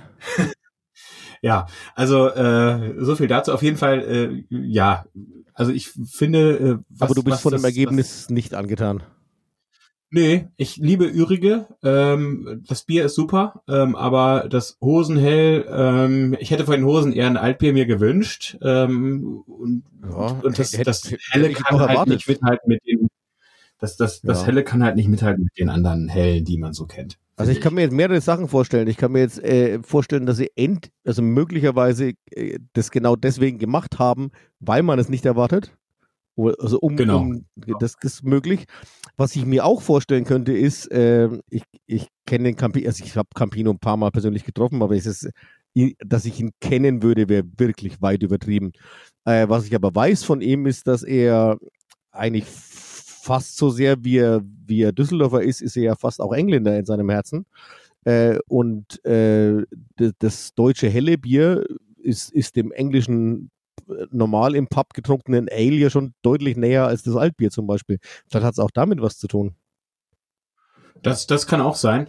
Ähm, wobei das Ale, ja, Ale, ja, das, das Ale stimmt, das Ale ist dem, dem, Hellen sehr ähnlich. Ja, das Ale ist, ist auch so, ein- so, Äh, so, so, wir- so ein Lagerbier. Also, also das deutsche Helle ist das, was dem am nächsten kommt, würde ich sagen. Wobei ich unser Ja. deutsches helles Bier lieber trinke, weil das englische Ale so, so wenig, wenig Kohlensäure hat und deswegen für mich immer so schmeckt wie ein, ein deutsches Bier, das drei Stunden gestanden hat. ja, aber das, ja. das geht nicht. Ich habe mal in einer, in einer Band gespielt, äh, das war eben die, die Metal-Cover-Band, von der ich gelebt habe, bevor ich bei, bevor JBO so erfolgreich wurde, dass ich davon meine Miete zahlen konnte. Da hatten wir einen, einen englischen Schlagzeuger, den Ian Finlay, der hat auch mal bei Running Wild getrommelt. Ähm, und der war eben Engländer und der hat immer, wenn wir irgendwo gespielt haben und zum Abendessen unser Bier bestellt haben, dann hat er immer ein Bier und einen Löffel bestellt und hat dann immer die Kohlensäure aus dem Bier rausgerührt, bevor er getrunken hat. Ah, okay. Ja, Engländer halt. In Bier gehört keine Kohlensäure rein. Es ist, das ist keine Limo, hat er immer gesagt. Ja, das bei Guinness ist ja auch so, ne? Da ist ja auch irgendwie kaum Ja, Kohlensäure drin. ja, Das ist genau, auch eher so genau. eine Cremespeise. Genau, so Ja. Bierpudding. Ja, äh, komm, kommen wir noch mal, kommen wir noch mal auf Musik. Ähm, ihr habt ja äh, das neue Album habt ihr noch nicht so abgefeiert, wie ihr es äh, hättet abfeiern äh, können, äh, Was wenn meinst du Corona nicht mit gekommen dem, meinst du jetzt mit dem neuen Album das letzte oder das, an dem wir gerade arbeiten? Das letzte. Das, das letzte. Das letzte. Naja, na, das, das stimmt jetzt nicht ganz. Also wir, wir konnten, also wir haben ja erstmal, äh, ist das Album ja während unseres äh, Geburtstagsjubiläumsfestivals äh, erschienen. Das heißt, wir haben ja äh, es wirklich geschafft, ein Zweitages-Festival auf die Bühne, auf, auf die Beine zu stellen, wo ganz, ganz viele wirklich, äh, das, da hat keine einzige Band gespielt, die mit uns nicht irgendeine freundschaftliche Verbindung hat. Also ob das jetzt wirklich persönliche Freunde sind oder ob das Bands sind, die eben so wie ihr mit uns schon mal vorher auf Tour waren oder irgendwie. Und also jeder, jeder einzelne Musiker, der da auf der Bühne gestanden hat, zu dem haben wir in irgendeiner Form eine persönliche Beziehung gehabt. Und das war zwei Tage so rührend und so schön. Und da haben wir, also das, das war unser Traum, das haben wir seit Jahren machen wollen. Und das war so, so schön. Dann war, war, war das Wetter auch noch mitgespielt. Es war halt 30 Grad und Sonnenschein und ah, das war einfach wahnsinnig schön. Äh, und dann haben das wir eigentlich. Bitte? Das war 2019 dann. 2019, ne? im Juni, genau. Das, das und im Herbst und 2019 sind wir dann mit diesem Album Vélez Cesaros äh, auf Tour gegangen. Und äh, ja, das, das, stimmt zwar, du hast insofern recht, diese Tour hätte 2020 noch weitergehen sollen, aber das wäre so eine Art Nachschlag gewesen. Äh, die, die, der Großteil, der Löwenteil der Tour 2019 äh, war so bombastisch, das war wirklich äh, von, von den Besucherzahlen her unsere, unsere erfolgreichste Tour, ich glaube seit bestimmt 10, wenn nicht 15 Jahren. Und wir sind, konnten uns, haben uns teilweise echt gegenseitig kneifen müssen und so. Halt Stuttgart 1600 Leute im Vorverkauf ausverkauft und so. Das ist äh, Wahnsinn. Hamburg im Vorverkauf aus, München im Vorverkauf ausverkauft, 1500 Leute. Und du denkst, äh, äh, äh das war, das war schon geil. Und deswegen, ja, und sind dann durch die Pandemie, ist uns, sind uns dann noch äh, einige äh, Tourneeteile verlustig gegangen. Aber äh, ich, es ist jetzt nicht so, dass ich denke, äh, da ist irgendwas jetzt ganz grob schiefgelaufen, sondern äh, diese ganze, das, das, unser Festival und die Tour dann mit, mit dem letzten Album äh, wird für ewig eines der Highlights in der JBO-Historie sein. Das war wirklich großartig. Und dann, dann habt ihr zwei Sachen, zwei Sachen. Glück, dass ihr nicht ein Jahr früher gegründet habt, weil ähm, dann, dann wäre das jetzt irgendwie, nee, ein Jahr später. Äh, dass, dass, dass euer Jubiläum dann in die Pandemie gefallen wäre. Also, ja, da dir mal vor, dieses beschissene. Ja, stell dir vor, dieses beschissene Virus hätte irgendwie ein Jahr vorher zugeschlagen. Da wäre uns das alles, wäre das alles, hätten das alles in die Tonne treten können. Das wäre wirklich furchtbar gewesen. Insofern sehe ich das alles ein bisschen mit einem weinenden, aber auch einem lachenden Auge, weil wir haben direkt vorher, direkt bevor dieser ganze Scheiß losging, hatten wir echt nochmal so, ein, so, ein, so, ein richtig, so eine richtige Glückssträhne. Also wirklich Wahnsinn. Das war der totale Hammer. Und es ist nicht nur, ähm, da geht es auch nicht nur um, um, um kommerziellen und wirtschaftlichen und finanziellen Erfolg, äh, sondern das ist, macht einfach auch Laune, wenn, wenn überall die Hütte voll ist und dann war unsere und, und dann konnten wir halt uns, ja, und wir haben auch Geld verdient. Und dann konnten wir halt nach der Tour einfach eine riesen Party machen und unsere ganze Row-Crew einladen und halt einfach da einfach leckeres Essen auffahren und hier Dankeschön an die Crew und bedient euch und was kostet die Welt? Und es war einfach, das war wirklich echt großartig. Und eben nicht, nicht nur, dass es Spaß macht, äh, das kannst du dir wahrscheinlich vorstellen, dass es besser ist, äh, wenn du hinter der Bühne auf seinen Auftritt wartest und dich langsam warm singst und du weißt, die Hütte ist rappelvoll und die Leute schreien schon JBO, dass das natürlich cooler ist, als wenn da 30 Hansele rumstehen, das ist schon klar. Aber dann haben wir eben auch noch ein Programm gespielt, von das, das, das hat einfach, da hat einfach alles gepasst. Das, ich fand dieses Programm wahnsinnig toll. Und wir haben vor allem zum ersten Mal ein, also es ist eine Tradition, dass nicht auf jeder Tournee, aber auf den großen Tourneen, wenn wir gerade ein Album veröffentlicht haben, auf Veröffentlichungstourneen, spielt der Wolfram immer ein Schlagzeug-Solo. Und das ist immer großartig und er ist auch ein großartiger Schlagzeuger. Aber diesmal haben wir eben das so gemacht, dass wir quasi das Schlagzeugsolo zu viert, also dass wir die anderen drei beim Schlagzeugsolo mit, mitgespielt haben. Und das war, das war für mich so eine großartige Erfahrung. Wir, wir haben selten etwas so proben müssen wie das. Das war viel schwieriger als jeder normale Song. Aber, aber es, es war so geil und es hat auch dann, und dann gab es halt Szenenapplaus nach dem Schlagzeugsolo so von den Leuten. Es war, das war total geil. Also das, diese Tour wird mir immer in sehr, sehr guter Erinnerung bleiben. Also da äh, tue ich mir schwer, das ja, es sind uns ein paar, wir, wir hätten gern noch eine Verlängerung gemacht, das, das ist dann wegen Pandemie ausgefallen. Aber das, was, was stattgefunden hat, war schon so großartig, das wird für mich immer eine großartige Erinnerung bleiben. Jetzt muss ich mal Geil. ganz kurz fragen, wir sind ja, wir sind ja hier beim, bei, eigentlich auf, beim, beim Ogmonix Podcast. Was ist denn bei euch musikalisch gerade so los? Was macht denn ihr mit der Pandemie? Du, wir haben ja auch jetzt die Zeit genutzt, äh, ein Album zu schreiben und äh, sind jetzt auch gerade irgendwie ähm, in den Prinzipalstudios gewesen und ähm, okay. haben äh, das Album auch aufgenommen. Ähm, und äh, ja, das, das kommt jetzt im Oktober raus und ja, das, äh, wir sind auch sehr, sehr happy, dass wir die Zeit jetzt so genutzt haben äh, dafür. Hoffen jetzt alle auf Oktober. Da haben wir, äh, da, da ist momentan die nächste Support-Tour ähm, angesagt und ähm, das wären dann auch relativ große Hallen. Ähm, und ähm, das, das ist halt so, ja, das, wo wir alle drauf hoffen, dass es Oktober Wäre es wird. denn- Wäre es dir denn erlaubt zu sagen, äh, mit, mit, mit welcher anderen Band es wäre? Ja, ja, mit unantastbar. Okay, alles klar. Ja, das Ja. ist auf jeden Fall, ja. Das Also das sind, das sind schon, das dann so Huxleys ähm, äh, und äh, Große Freiheit 36, so diese, diese äh, Ja, ja. Dinger. Ähm, ich glaube, ihr nennt sowas dann A-Tour, ne? Habe ich gelernt Genau. auf eurer Tour. Ja, genau. Das sind, das sind, das sind so die Hallen, wo wir eben, also das sind so die größten Hallen, in denen wir, wir äh, spielen. Und das machen wir eben genau, wenn wir gerade ein Album veröffentlicht haben und Album und äh, Tour-Promo äh, zusammenspielen, dann schaffen wir es auch, äh, solche Hallen, also auch Hux- Huxleys in Berlin war auch, war halt auch voll bei uns letztes Mal, das war echt Wahnsinn. Äh, aber eigentlich äh, glaube ich, dass Unantastbar jetzt von den reinen Ticketverkäufen wohl eher noch ein, noch ein Zacken größer sind als JBO in Deutschland, würde ich mal sagen. Wobei die sind eigentlich aus Südtirol, oder? Ist das Genau, falsch? die sind aus, die sind Ja, aus ne? Südtirol. ich bin kein, ich bin, also erstens bin ich ja sowieso kein, kein Radikaler. Ich, ich finde, ich, also äh, ich, ich würde mir niemals eine, eine Freiwild- oder Onkels-CD kaufen. Ich glaube aber auch nicht, dass diese Bands der Untergang der Welt sind. Ähm, aber äh, man kann es natürlich schon mit gemischten Gefühlen sehen. Und äh, worauf ich hinaus will, dass ich äh, unter, unantastbar da nicht in den gleichen Topf mit hineinwerfen möchte. Also wenn man sich damit beschäftigt mit den, mit den, den Themen und Texten, äh, dann finde ich, weil unantastbar nämlich, kommt es, weil sie, weil sie aus Südtirol auch kommen, oder kommt es davon, weil, weil teilweise sich Studiopersonal und Produzenten überschnitten haben mit Freiwild? Ich weiß es nicht. Auf jeden Fall werden unantastbar ja auch sehr oft in den, in den Grauzone-Topf geworfen, ne? Ist, ist schon so. Ja, total. Es ist äh, auch total cool, dass du dieses Thema ansprichst, weil ähm, na, wir haben uns ja ähm, auf, auf Tour auch schon schon äh, intensiv auch über diese Thematiken so unterhalten. Ich finde das immer Ja. total spannend, mich mit darüber zu unterhalten. Hier in Düsseldorf ist es immer schwierig.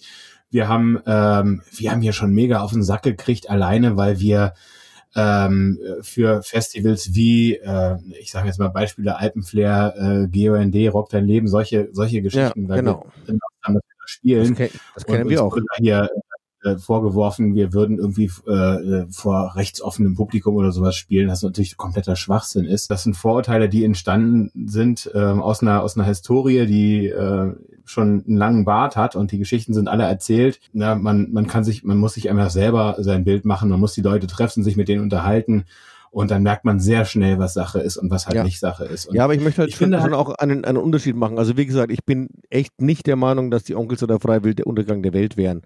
Äh, ich finde aber schon durchaus, dass bei den, diesen beiden genannten Bands äh, schon irgendwie eine unterschwellige Atmosphäre verkauft und in, wie soll ich das sagen, und äh, in Kauf genommen wird von den Akteuren, ähm, wo ich eben dann schon manchmal Schwierigkeiten habe.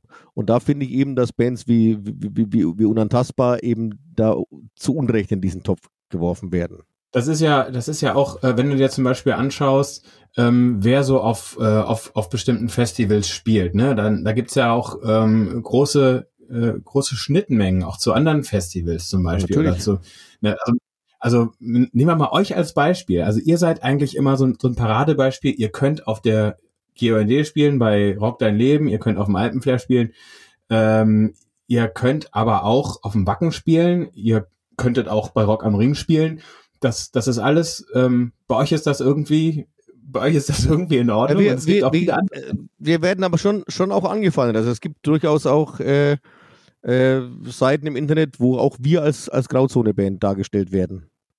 Also das ist durchaus Ja, das gut, aber das, das, das ist Ja, genau das ist natürlich Ding. Quatsch. Also es gibt, es gibt äh, an, an der Zahl Songs, wo wir, wo wir explizit gegen rechts singen. Das ist aber egal. Wenn du auf einem, auf einem Festival mit Freiwild spielst, bist du quasi schon ein Nazi. Das, das gibt's leider. Und, das ist, und ich finde es immer, ich finde es immer so schade, weil ähm, wir sind damals zum Beispiel äh, eingeladen worden, dass wir auf dem Abschiedsfestival der Onkels spielen.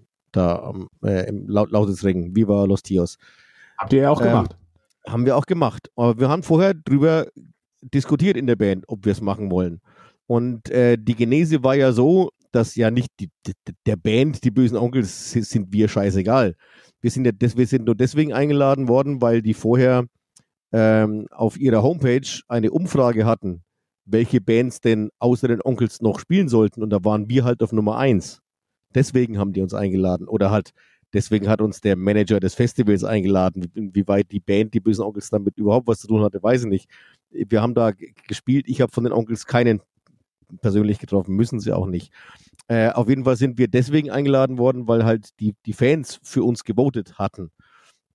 Ähm, und wir haben da drüber nachgedacht und dann haben wir gesagt, naja, pass auf, jetzt einfach zu sagen, wir, wir spielen da nicht, äh, das ist uns eigentlich zu billig. Eigentlich haben wir mehr Lust, wir gehen dahin und dann sagen wir aber unsere Meinung.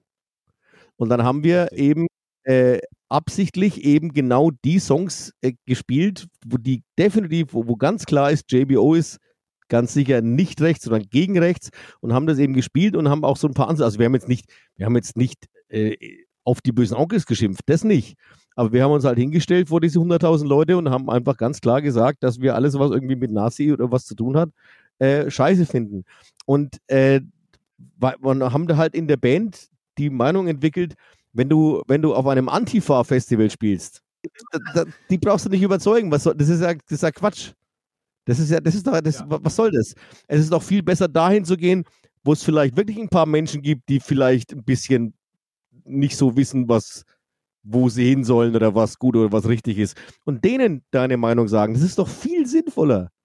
Aber genau Auf dafür wirst du dann von vielen, ich, ich sage jetzt mal was ganz, jetzt, oh Gott, jetzt, jetzt kriege ich wahrscheinlich, ich, ich, weiß nicht, wie, wie viele Leute hören sich euren Podcast an, kriege ich jetzt wieder einen Shitstorm. Äh, äh, es ist, ich finde manchmal wirklich, dass nicht alle, aber in, in, in, auf diesen, in diesen Antifa-Kreisen gibt es manchmal Menschen, die finde ich eigentlich genauso schlimm wie manche von den Nazis. Weil die genauso, genauso Scheuklappen haben und genauso intolerant und sofort jeden verdammen, der auch irgendwie nur einen falschen Patch auf seiner Jacke hat oder irgendwas und dann überhaupt nicht mehr mit sich reden lassen. Und, und das finde ich, äh, ich, ich bin definitiv, wenn ich mich links oder rechts einordnen muss, dann ordne ich mich eher links ein. Aber ehrlich gesagt finde ich, dass das eine Sache von vor 40, 50 Jahren ist. Und ehrlich gesagt habe ich das Gefühl, links oder rechts gibt es schon gar nicht mehr es ist heutzutage so, dass die, die großen Konzerne die kleinen Menschen ausnehmen. Darum geht's.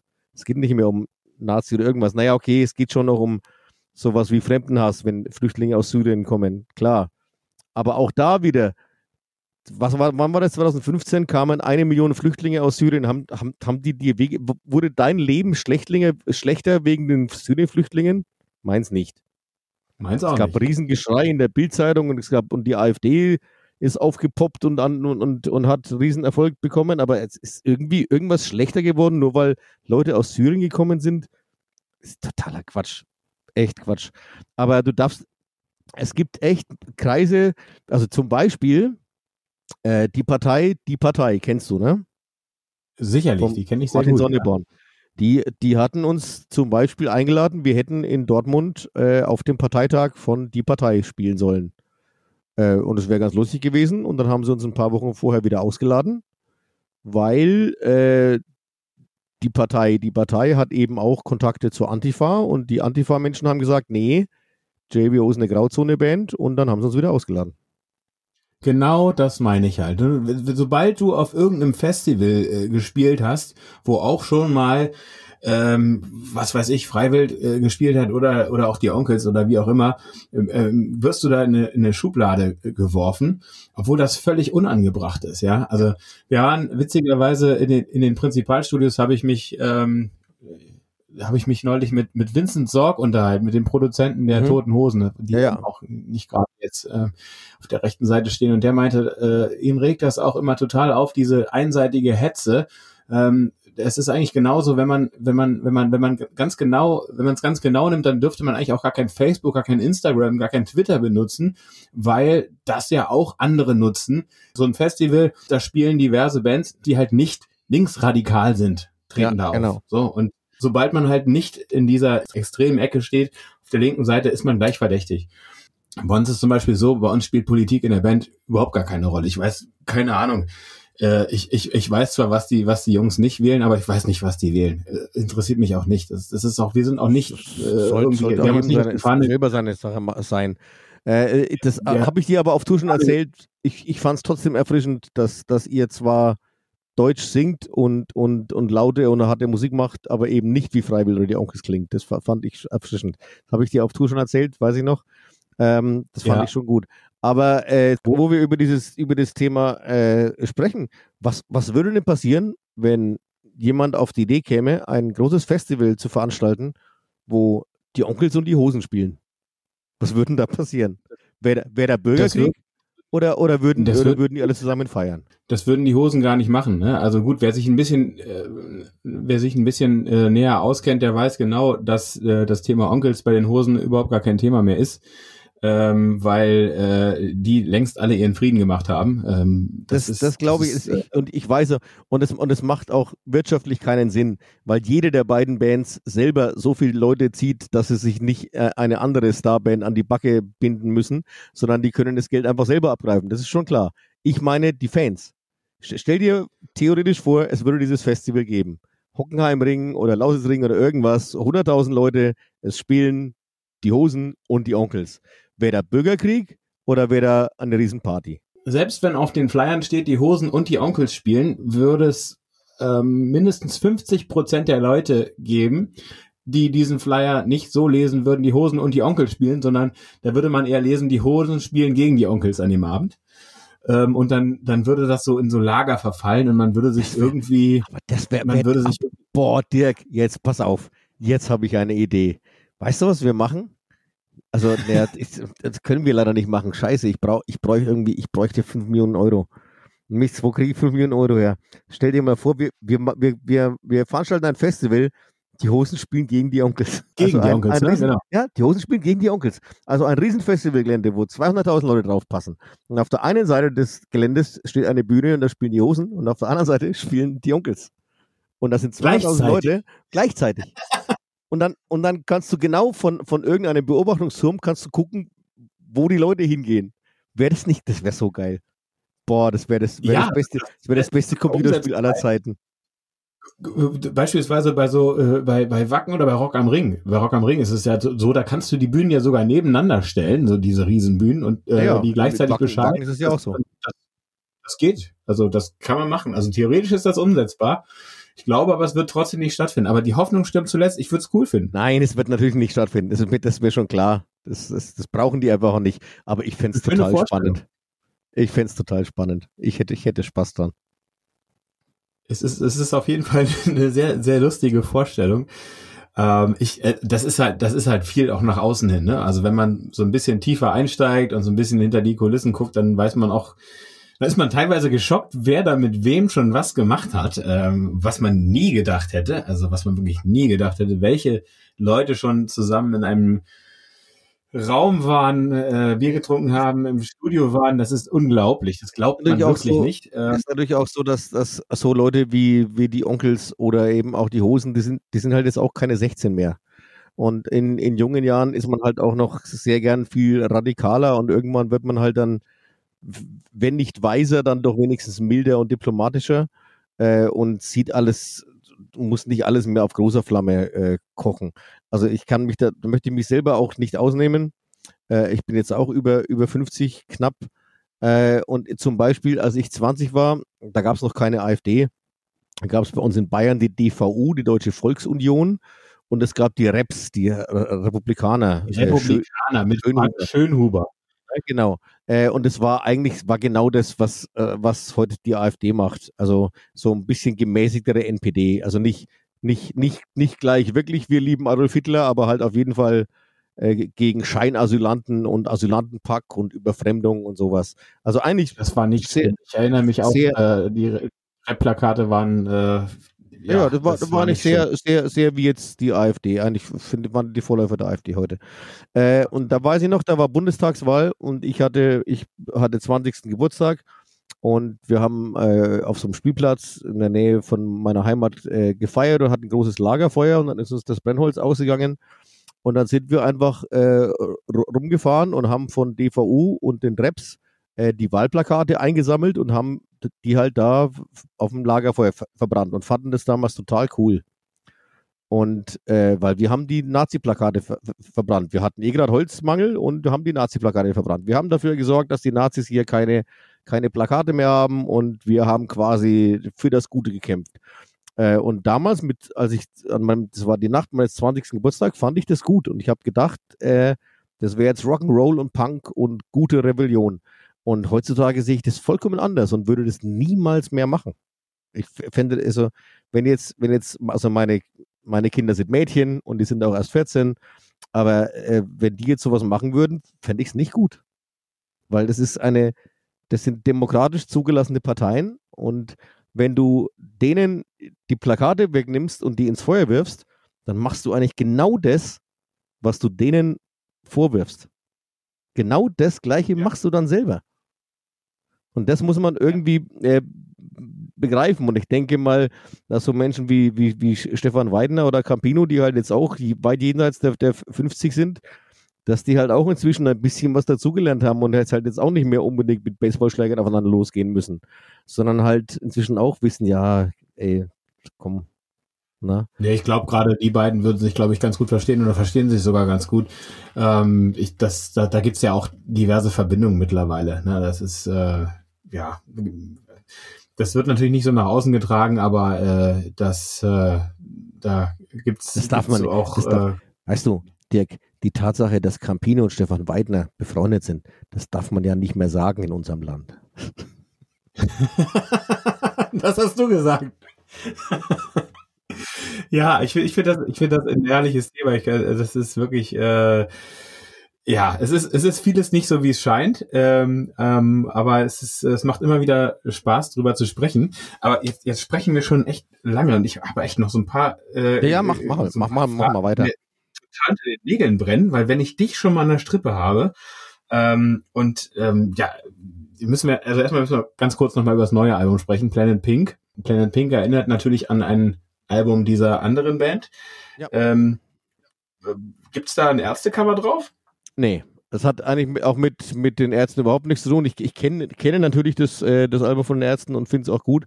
Äh, es, hat, es soll aber überhaupt nicht das, das Ärztealbum irgendwie verballhornen oder, oder zitieren, äh, sondern es ist einfach, äh, bei, bei, uns ist halt die Farbe Pink schon immer vorherrschend. Und ich weiß nicht, ob du auch unser und das, das Coverfoto schon gesehen hast bei uns auf Social Media, auf Instagram ja. und Facebook und halt diese, diese Vision eines, eines komplett pinken Planeten, der, wo halt alles, einfach alles schön und gut ist und da gibt es gutes Bier und gute Musik und da gibt es einfach, ähm, ich weiß nicht, äh, du bist kein Bayer. Sagt dir Karl Valentin was? Ja, durchaus. Das ist also, äh, war der, der, der Vorläufer der heutigen Comedians mit sehr viel Geist und mit sehr viel Witz und sehr viel Intellekt dabei. Und der hat den schönen Spruch äh, getan, das Paradies ist da, wo einer aufpasst, dass kein Depp reinkommt. Und das, das ist, war irgendwie so unsere, uns, unsere Vision von dem, von dem Planet Pink. Da, da gibt es keine Deppen. Da gibt es nur die, da gibt es keine Querdenker und, und keine, keine Idioten und keine Nazis und keine Schläger und keine Frauenfeinde. Und da sind einfach nur das, die ganzen Netten, alle auf einem Planet und da gibt es gute Musik und gutes Bier und wir haben einfach nur gute Zeit. Und das ist so quasi unsere, fast ein bisschen unsere Version, unsere, unsere Forschung des Himmels quasi. Das und dann ist halt so auf einem Planeten. Und da müssen wir halt nur hinfliegen und dann, dann wäre alles gut. Das ist, das ist Planet Pink. Äh, und äh, natürlich wissen wir, dass es, dass das Ärzte-Album äh, Planet Punk gibt. Äh, und ganz ehrlich, es war uns einfach egal. ja. ja, wie, wie geht ihr vor, wenn ihr ein neues Album schreibt? Also ihr habt ja einen gewissen Anteil auch an, an, an Songs, die es, ähm, die es noch nicht in anderer Form gab und ein Großteil sind aber, sind aber bei euch ja immer gecovert ja, es, oder nicht? Also es hat sich, es hat sich eine, eine, eine Reihenfolge etabliert, einfach aus Sachzwängen. Äh, nämlich, dass wir zuerst also es ist eigentlich immer relativ klar, also, also das, das, allererste, was passiert, ist, dass schon die ganze Zeit über Ideen gesammelt werden. Also die meisten Ideen kommen von, von mir und ich habe da halt Ordner in meinem, in meinem Handy oder auf meinem Laptop oder so, Ordner, wo ich halt immer Ideen einfach nur äh, auf, auf, aufschreibe. Das können Textfetzen sein oder, oder eine Idee für einen Song oder auch eine, eine musikalische Idee oder irgendwas. Oder ein Reim, den ich lustig finde oder irgendwas. Ähm, und das gleiche und dann, auch.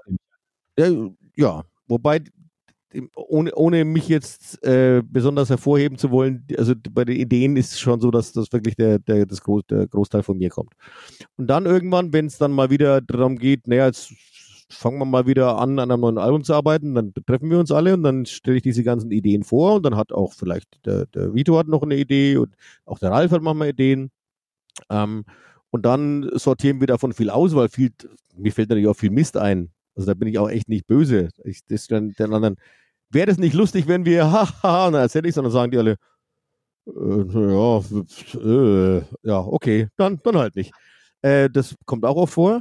Ähm, und dann kommt, landen wir halt bei einer Liste von, keine Ahnung, auf so einem Album sind 10, 12, 14 Songs und wir landen halt an der Liste mit 20 Songideen die wir dann wirklich es wert finden, ausgearbeitet zu werden. Und dann, und das ist, meine ich, mit Sachzwängen, haben wir uns inzwischen angewöhnt, die letzten 20 Jahre, dass wir dann zuerst äh, die Texte schreiben für die Songs, die eben nicht von uns selbst geschrieben sind, sondern für, für Coverversionen.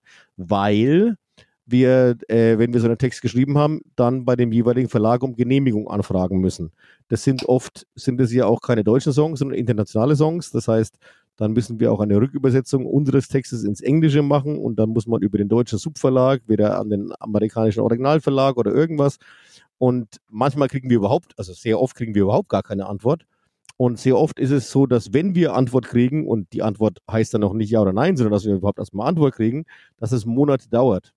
Und deswegen wäre es jetzt blöd, erst alle eigenen Songs zu schreiben und erst kurz bevor man ins Studio geht, um diese Genehmigung anzufragen und dann fünf Monate zu warten. Das geht einfach nicht.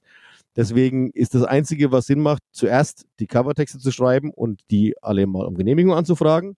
Und während man dann da auf Antwort wartet, kann man dann Texte oder auch Musik für selbstkomponierte Songs schreiben. Äh, das hat sich einfach eingebürgert, weil es technisch fast gar nicht anders geht. Sonst würden, würden wir für so ein Album fünf Jahre brauchen. Wie ist die Quote bei euch, wenn ihr jetzt mal die ähm, äh, diese ganzen an die Anfragen zurückdenkt? So ähm, äh, stimmen die meisten zu oder ist es wirklich oft so, dass sie sagen, nee, auf gar keinen Fall? Es wird immer weniger. Also wir kriegen immer weniger Genehmigungen. Ähm, und ich glaube, äh, ich weiß es nicht. Wir, wir, können nur Theorien anstellen, woran das liegt. Also erstmal gibt's, ist es so, wenn wir wirklich an jemanden herankommen, der wirklich den, den Song oder den Text geschrieben hat, also einen wirklichen Urheber, dann ist die Chance, dass wir eine Genehmigung bekommen, um ein Vielfaches höher, als wenn man einfach äh, in einem Verlagshochhaus wie bei Warner Chapel oder bei den großen Universal oder irgendwas äh, anfragt. Da haben wir oft das Gefühl, dass da jemand einfach an einem Schreibtisch sitzt und der ist ja kein Musiker oder kein Textschreiber und kein Komponist, sondern der sitzt halt einfach an diesem Büroschreibtisch und kriegt diese Anfrage rein und denkt sich, müsste ich ja jetzt ein Formular ausfüllen. Und deswegen kriegen wir entweder keine Antwort oder er sagt uns gleich, nee, wird nicht genehmigt. Wenn wir ähm, wirklich an die Urheber, also ich, zum Beispiel das, das, das beste Beispiel, was das am besten illustriert ist, im Jahr 2000 auf, der, auf unserem Album 666 hatten, haben, wollten wir eine Coverversion von den Scorpions machen, von Is There Anybody There? Ist da irgendjemand da? Äh, ist, finde ich, ein, ein, sehr, ein sehr süßer Song, äh, ich finde, mag den nach wie vor. Ich finde, dass uns das musikalisch gelungen ist. Ich finde den Text süß und so. Das ist nie ein Hit, ge Hit geworden, aber das ist ein wunderbarer, schöner Albumtrack. Und ähm, das war im Jahr 2000, da gab es ja noch Faxgeräte. Ähm, und dann haben wir eben unser, unseren Text geschrieben und haben den an den Verlag der Scorpions geschickt. Und dann kam vom Verlag der Scorpions zurück, äh, ja, die Band möchte ein Demo hören. Okay, ja, alles klar, okay haben wir ein Demo gemacht, ähm, haben das da hingeschickt und dann kam dann ein paar Wochen später wieder ein Fax. Äh, die Band lehnt diese Bearbeitung ab. Hm. Waren wir echt unglücklich, weil wir unsere, weil wir das echt, wir fanden unseren Text süß, wir fanden unser Demo schön, wir hätten das gern gemacht. Hm. Und dann sind die Scorpions ja aber jetzt nicht Metallica, sondern eine deutsche Band. Und dann haben wir nachgeforscht. Und dann hat unser damaliger Labelchef hat halt irgendwie, kannte doch jemand von dem Festival und bla und hat irgendwie eine, einen privaten Zugang, irgendeine Kommunikationsadresse mit Rudolf Schenker herausbekommen. Und hat dann nicht, also nicht wir, sondern er, unser damaliger Labelchef, äh, bei Rudolf Schenker angefragt, äh, wir haben da jetzt Bescheid bekommen, die Band lehnt unsere Bearbeitung ab. Warum denn? Und äh, siehe da, es hat sich herausgestellt, die Band hatte davon noch nie etwas gehört. Ja. Der Verlag hat uns gesagt, die Band möchte ein Demo hören, die Band lehnt es ab, aber die Band hatte davon noch nie etwas gehört. Dann hat sich der Rudolf Schenker unseren Text durchgelesen, unser Demo angehört und am nächsten Tag hatten wir die Genehmigung mit, äh, mit dem persönlichen Gruß von Rudolf Schenker, sagt den Jungs, sie sollen rocken. Na? Ja, geil. Ja, super geil. Super geil. Und das war auch sehr oft. Aber so, das sind nicht alle deutschen Rockbands so entspannt. Nein, das sind nicht alle so entspannt, aber zum Beispiel auch äh, äh, bei dem, bei dem Prinzensong alles so geklaut, der, der, der Tobias Künzel, da war es auch so, dass der auch ein Demo hören wollte, weil der hatte so äh, von, von alles so geklaut, von dem, von dem Prinzen gibt es sehr viele Metal-Cover-Versionen, da gibt es auch so viele, so, so Black Metal mit Blastbeat und so. Und das mag er halt nicht so und, und der hatte so ein bisschen Angst, dass wir das musikalisch zerstören, glaube ich. Und deswegen wollte er ein Demo hören. Und dann haben wir das Demo halt gemacht, so wie ungefähr, also natürlich als Demo nicht ganz so gut, aber also ungefähr in der Art, wie das eben auch auf dem Album ist und wie wir es jetzt auch live spielen. Und das fand er dann super und hat es dann auch so, sofort genehmigt. Und ähm, Dirk, es ist ja auf der anderen Seite auch, weißt du, wenn, wenn jemand wirklich einen Song geschrieben hat oder einen Text geschrieben hat und dann kriegt er eine Anfrage von dieser Blödelband JVO auf den Tisch, äh, ob er genehmigt, dass wir, dass wir mit seinem Song den und den bescheuerten Quatsch treiben. Und er will das nicht, weil er hat den Song geschrieben und er möchte einfach nicht, dass wir diesen Quatsch damit machen. Das ist doch sein gutes Recht. Das ist doch sein, er hat das fucking nochmal erschaffen dieses Kunstwerk. Und wenn er nicht will, dass wir diesen Quatsch damit treiben, dann bin ich, dann, dann machen wir das auch nicht. Das Frustrierende ist aber, wenn der Mensch, der diesen Song geschrieben hat, davon überhaupt nichts weiß, dass wir das tun wollen und irgendjemand hat einfach nur keinen Bock, ein Formular auszufüllen. Das ist frustrierend. Weil es passiert nämlich auch, dass Menschen, deren Songs wir parodieren, das als Ehre empfinden. Und das ist es eigentlich Ja, auch. Es gibt total. dieses schöne, Das- es, das, es gibt äh, dieses schöne das ist Zitat von Oscar. Wilde. Oscar Wilde hat mal gesagt, Parodie ist die aufrichtigste Form der Be Bewunderung, weil du kannst doch nur etwas parodieren, was erstens wichtig ist, weil wenn es nicht wichtig wäre, versteht keiner die Parodie. Und du kannst es nur parodieren, wenn du es in- und auswendig kennst, sonst schaffst du keine Parodie. Das heißt, du musst dich wirklich damit beschäftigt haben. Du kannst eigentlich nur parodieren, was du irgendwie in irgendeiner Form auch gut findest. Deswegen ist es wirklich, also, also zum, ey, wir haben 1997 auf unserem zweiten Album Laut unser, wir, wir sind die Champions, unser Queen-Cover. Alter, wir haben monatelang nur an diesen Chören rumgebastelt. Queen, Queen, Alter. Es war so eine Arbeit, aber das haben wir wirklich mit Herzblut gemacht. Und das, das ist, das ist, weißt du, ähm, wir, wir, wir kriegen oft, also inzwischen nicht mehr so, aber früher haben wir oft äh, Anfragen bekommen, äh, wir sollen doch bitte den und den Song verarschen.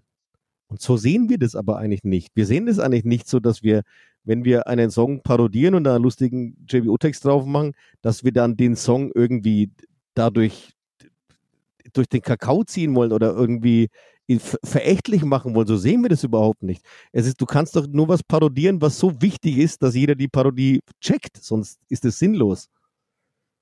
Und Ja, ähm, Definitiv.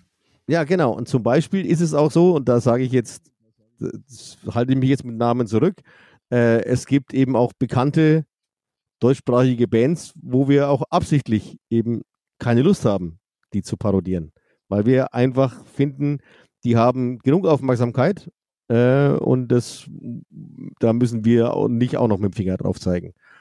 Was ich ein bisschen schade fand, und deswegen, diese beiden Bands meine ich nicht, was ich ein bisschen schade äh, fand, ist. Lass mich raten, lass mich raten. Die Toten Hosen, Tage wie diese? Richtig. Und wir hatten einen, wir hätten einen Text in der Schublade, der ist echt, der ist echt lustig. Ja, Ey, der, der, der- der ist sogar, den habt ihr mal veröffentlicht. Text- Den habt ihr veröffentlicht. Ja, der der ist echt lustig. Ich hab den gelesen. Und, und, wir gut. hätten, und wir hätten auch noch einen, einen, einen Text für den ersten Song. Und der ist auch echt, echt lustig.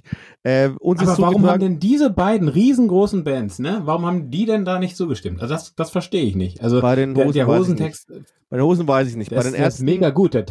Bei den Ärzten ist es so, äh, das haben wir schon mehrfach gehört. Also das, das ist, glaube ich, nicht einfach nur uns mal schnell erzählt worden, um uns abzufertigen, sondern es ist wohl wirklich so. Ich kenne ein paar Menschen, die mit den Ärzten ein bisschen zusammengearbeitet haben.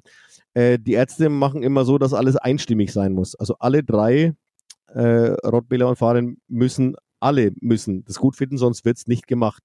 Also egal, ob man jetzt auf dem Shagget Festival in Ungarn spielt oder, oder, oder die und die Vorbild mitnimmt oder irgendwas, es muss immer einstimmig sein. Wenn auch nur einer ein Problem damit hat, dann wird es nicht gemacht.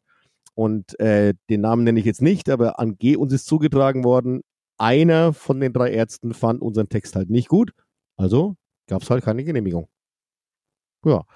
Äh, blöd, Auf weil, blöd weil, ich den, weil ich den Text gut fand, aber auf der anderen Seite auch wieder äh, das, was ich gerade gesagt habe, aber die haben den Text fucking geschrieben und wenn halt einer davon nicht will, dass wir diesen Quatsch damit machen, dann respektiere ich das auch.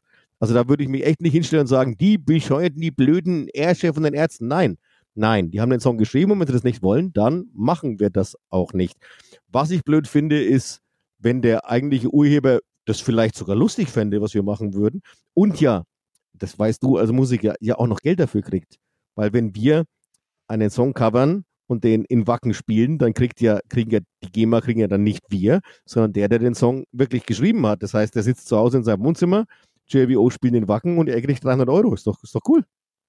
Also das heißt, äh, viele, viele Musiker würden sich freuen, wenn, wenn wir äh, äh, Songs von ihnen covern würden. Äh, das haben die Ärzte natürlich nicht nötig, das ist mir schon klar. Äh, aber worauf ich hinaus will, ist, wenn die das halt einfach nicht wollen, dann ist es so.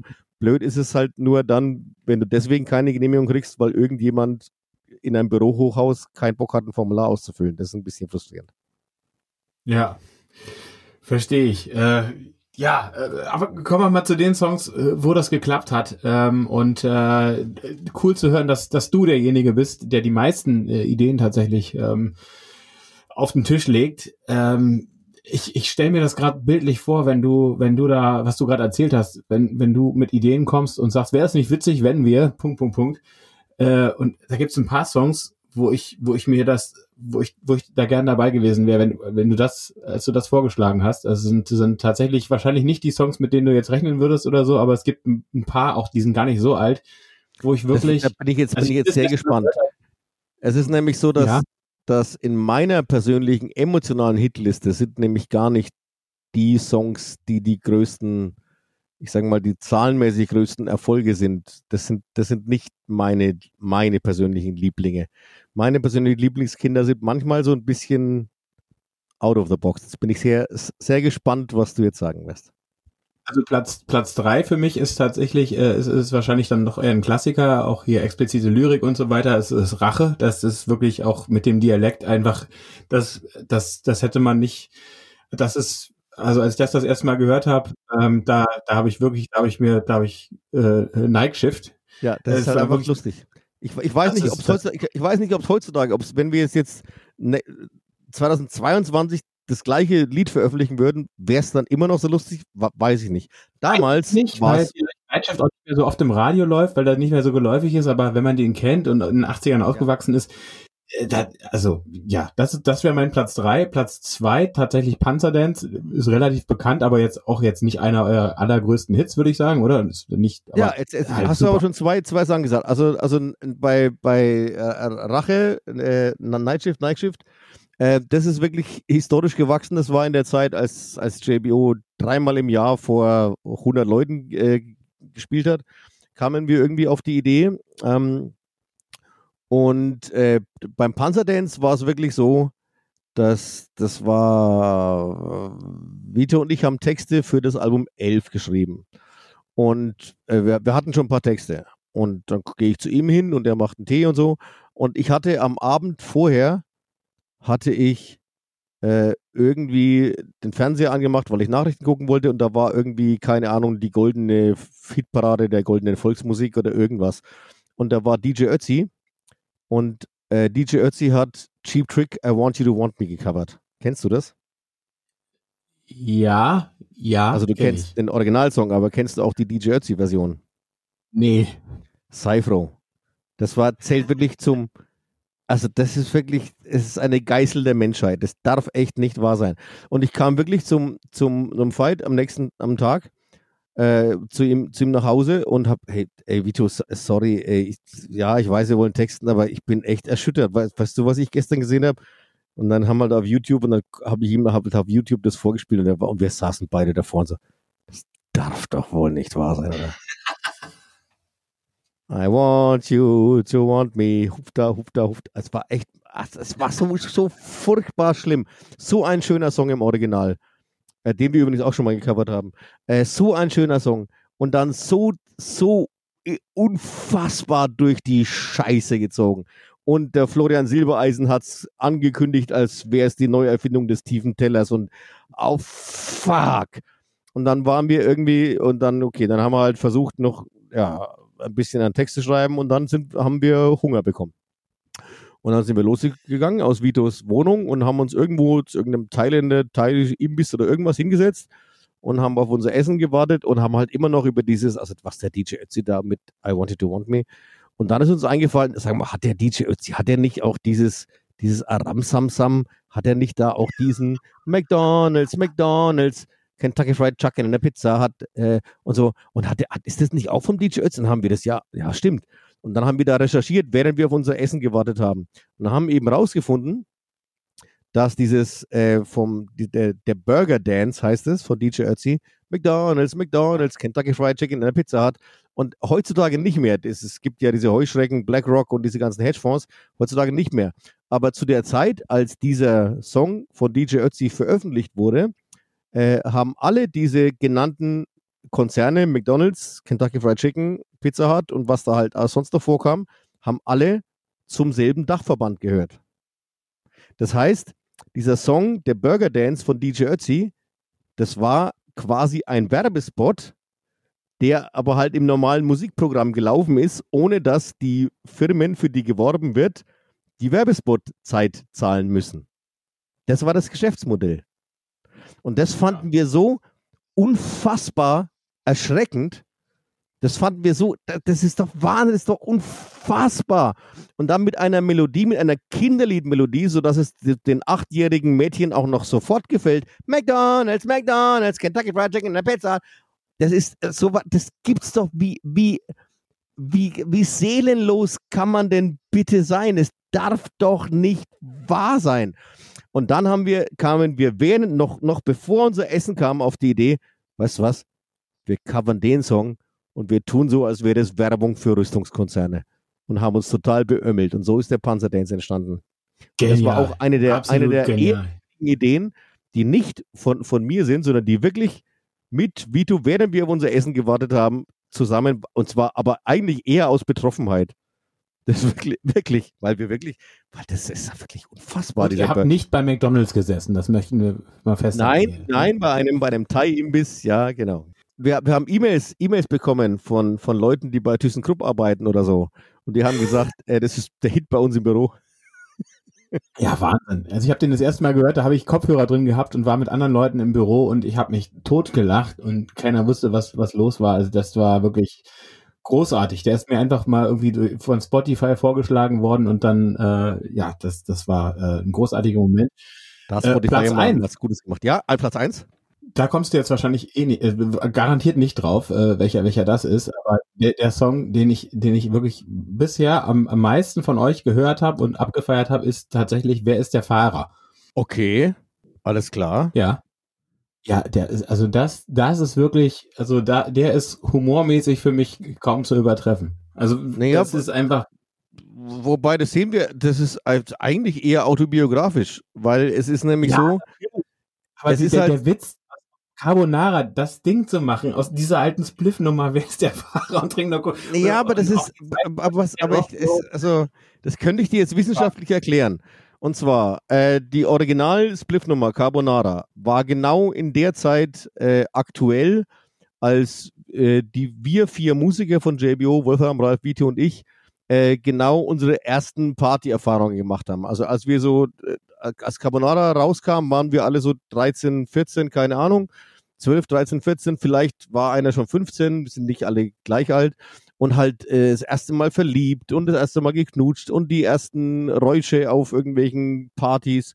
Äh, und dann war aber halt immer, ähm, also wir, wir sind ja keine Super-Assis. Wir, wir trinken gerne mal ein, aber wir sind ja, also wir, wir sind zum Beispiel, wir verabscheuen Gewalt und wir sind jetzt nicht wirkliche Assis. Wir trinken halt gerne mal ein Bier zu viel äh, und machen gern Party, aber wir sind eigentlich keine aggressiven Menschen. Wir haben gern Spaß mit Liebe und guter Laune. Und das bedeutet aber auch, dass man, dass eigentlich wir alle vier so drauf sind, also sowas wie betrunken fahren ist einfach nicht das, nee, ist, ist vielleicht im einen oder anderen Mal passiert, aber sollte eigentlich nicht sein. Das ist äh, gern trinken, aber dann halt auch äh, Bus fahren oder da schlafen oder irgendjemand finden, der nüchtern ist. Ähm, so, das heißt, wir haben also in unserer in der Zeit, in der wir aufgewachsen sind und wir, der wir diese Partyerfahrungen zum ersten Mal, ah, nachts um fünf, ah, und ich bin immer noch nicht zu Hause und ich trinke jetzt noch ein achtes Bier, ist mir doch scheißegal. Äh, aber wie kommt man dann heim? Und äh, das ist also ein bisschen abgespeichert und dann ist halt wirklich autobiografisch, äh, ich weiß nicht, wie das so in der Öffentlichkeit rüberkommt, aber Vito ist definitiv von uns vier der, der mit Abstand am wenigsten Alkohol trinkt. Das ist wirklich so. Also ganz, ganz, ganz krass. Und das führt halt dann dazu, dass er halt immer, er weiß dann schon, wie was die Stunde geschlagen hat. Ja, klar, er, er muss wieder nach Hause fahren. Ja, ne, logisch der macht es dann auch, aber er ist dann halt auch, ja, und das ist halt einfach wirklich äh, einfach äh, ein, ein autobiografischer Text über die Zustände innerhalb dieses Konglomerats von, von vier Männern. Das habe ich auch, das habe ich auch genauso verstanden. Natürlich, das Thema ist natürlich auch äh, eigentlich ein total ernstes, weil äh, na, wie viele Unfälle passieren durch durch Suff am Steuer. Das ist natürlich äh, war im Zivildienst, im Zivildienst Rettungssanitäter. Ich habe sehr viele alkoholinduzierte Unfälle mitbekommen und das ist nicht lustig. Ich ich bin wirklich der letzte. Also ich äh, ich kann ich kann ich kann auch mal zwölf Bier trinken, aber halt auf keinen Fall mehr, mehr Auto fahren dann. Dann schlaf aber halt da oder Taxi. Was ich da halt so dieser, dieser, dieser äh, Wortwitz und allein die Idee, auf, auf Carbonara dieses, dieses Ding zu machen und, und naja, also, äh, naja, naja, also wenn, wenn ich jetzt mal, ich, ich weiß nicht, ob ich, ob ich, ob ich mich jetzt selber vom, vom Sockel stoße, aber äh, es ist natürlich die, die Idee, also wie soll ich das sagen, psychologisch induziert wurde diese Idee, Idee natürlich von, es ist ja im Original Carbonara e una Coca-Cola. Und da hast du ja schon das Coca-Cola. Ne? Und es ja. ist halt so, und es ist halt auch so, dass äh, wir haben alle immer Bier getrunken oder der Wolfram kommt dann auch mal mit, mit einem Glenmorangie Whisky oder so um die Ecke und der Fight trinkt halt sein Cola. Und so durch, das kommt ja im Originalsong von Spliff schon vor EUNA Coca-Cola und deswegen lag das jetzt nicht so, also ich finde, finde, es ist jetzt kein totaler Geniestreich. Ähm, das ist aber oft so. Äh, ich möchte auch auch behaupten, dass auch aus We Are the Champions äh, die deutsche Zeile Wir sind die Champions zu machen, dass es jetzt auch nicht unbedingt Nobelpreis verdächtig ist. Du musst es einfach nur, du musst einfach nur die Unverfrorenheit und die Bescheuertheit und die kindliche, alberne Unbekümmertheit haben, das dann auch wirklich zu machen. Weil äh, solche ja. Ideen haben viele Menschen, nur sie sagen, ja, aber es ist ja Quatsch. Ja, genau, und wir machen den Quatsch halt. Das ist JBO und deswegen gibt es uns ja. Das ist, weil das Leben ist zu kurz, um nicht auch mal albern zu sein. Es gibt, ich, ich lese auch ernste Bücher, ich gucke mir ernste Filme an oder Dokumentarfilme oder irgendwas. Aber ich, ich finde so ab und zu mal einfach kindlich bescheuert albern zu sein. Das ist meiner Meinung nach nicht verschwendete Lebenszeit, weil jedes, wenn du lachst, geht es dir nicht schlecht. Und egal, was dich zum Lachen bringt, und das ist sehr individuell. Eine, es gibt Leute, die können über, über Phipps Asmussen lachen, oder es gibt Leute, die können über Mario Barth lachen, oder über Dieter Nuhr, der gerade in der Kritik ist. Äh, das ist jedem selber überlassen. Äh, ich habe manchmal echt Spaß dran, richtig kindlich bescheuert albern zu sein. Äh, und dann finde ich es halt schön, solche Sachen wie wir sind die Champions dann aber mit der gleichen Opulenz auszuführen, wie die das Queen gemacht haben. Und noch mit der Non und der Septim dazu und dann noch eine Chorstimme und noch eine Chorstimme. Und dann wird es erst richtig lustig. Diesen total bescheuerten Nonsens mit einem Hollywood-mäßigen äh, Aufwand zu inszenieren, da habe ich, hab ich diebische Freude dran. Und das macht mir sehr, sehr, sehr Spaß. Großartig. Ja, äh, das äh, wird auf jeden Fall die längste äh, Podcast-Folge bisher. Ähm, und ich könnte jetzt noch stundenlang mit dir weiterquatschen. Ähm, eigentlich müsste ich langsam, langsam äh, wieder, wieder mal was machen. Ich bin nämlich eigentlich gerade dabei, ein, ein Demo für einen Song zu machen, wo der Vito dann eine Solo-Gitarre drauf spielen muss. Also ich müsste ihm in meinem Pro Tools noch was bouncen, damit er sich dann heute Abend noch eine Solo-Gitarre dazu über, überlegen kann. Aber ein, ein bisschen habe ich schon noch Zeit. Also muss jetzt, wir müssen jetzt nicht sofort Tschüss sagen, aber irgendwann demnächst. Es hat mir mega mäßig viel Spaß gemacht und ich hoffe, dass wir das bald mal in, in Natura äh, so richtig mit, mit richtig in einem Raum und so weiter mal fortsetzen können. Ich, ich weiß, ähm, ich bin gar nicht so richtig informiert, inwieweit es eine, eine feste Instanz in eurem Leben ist und in eurer Fanbase und wie viele Leute das immer genau verfolgen. Aber wäre wenn, also irgendwann wird diese beschissene Pandemie doch weg sein. Äh, meinst, meinst du, man, man kann nicht sich auch nicht auch, auch mal ins, ins Ürige setzen und, und zwei Webcams Klar. aufstellen? Das machen und wir. Das, das, das fände ich eigentlich noch cooler. Ich, wobei, ich, also ich, ich, möchte jetzt das, das nicht, das, das, das, nicht mindern. Ich hatte jetzt auch, keine Ahnung, wir reden jetzt auch seit eineinhalb Stunden oder so. Äh, das war jetzt echt alles cool. Ich möchte jetzt nicht sagen, das, das ist alles gut, alles gut. Aber trotzdem wäre es, wenn man sich halt dann vielleicht wieder mal ohne Masken wirklich gegenüber sitzen kann, schon auch noch schöner. Das machen wir, auf jeden Fall. Sobald das wieder geht, äh, gehe ich dir sowieso auf die Nerven und dann machen wir einen Mach Termin das. fürs Ürige. Geh mir auf die Nerven. Ähm, ja, auf jeden Fall. Und, und, du antwortest auch mal sehr schnell. Das äh, schätze ich sehr. Sehr cool. Das ist für mich eine Form des Respekts, finde ich. Großartig. Boah, also, das war jetzt ein, war jetzt ein, ein, ein tiefschürfender Satz für einen JBO-Musiker, ne?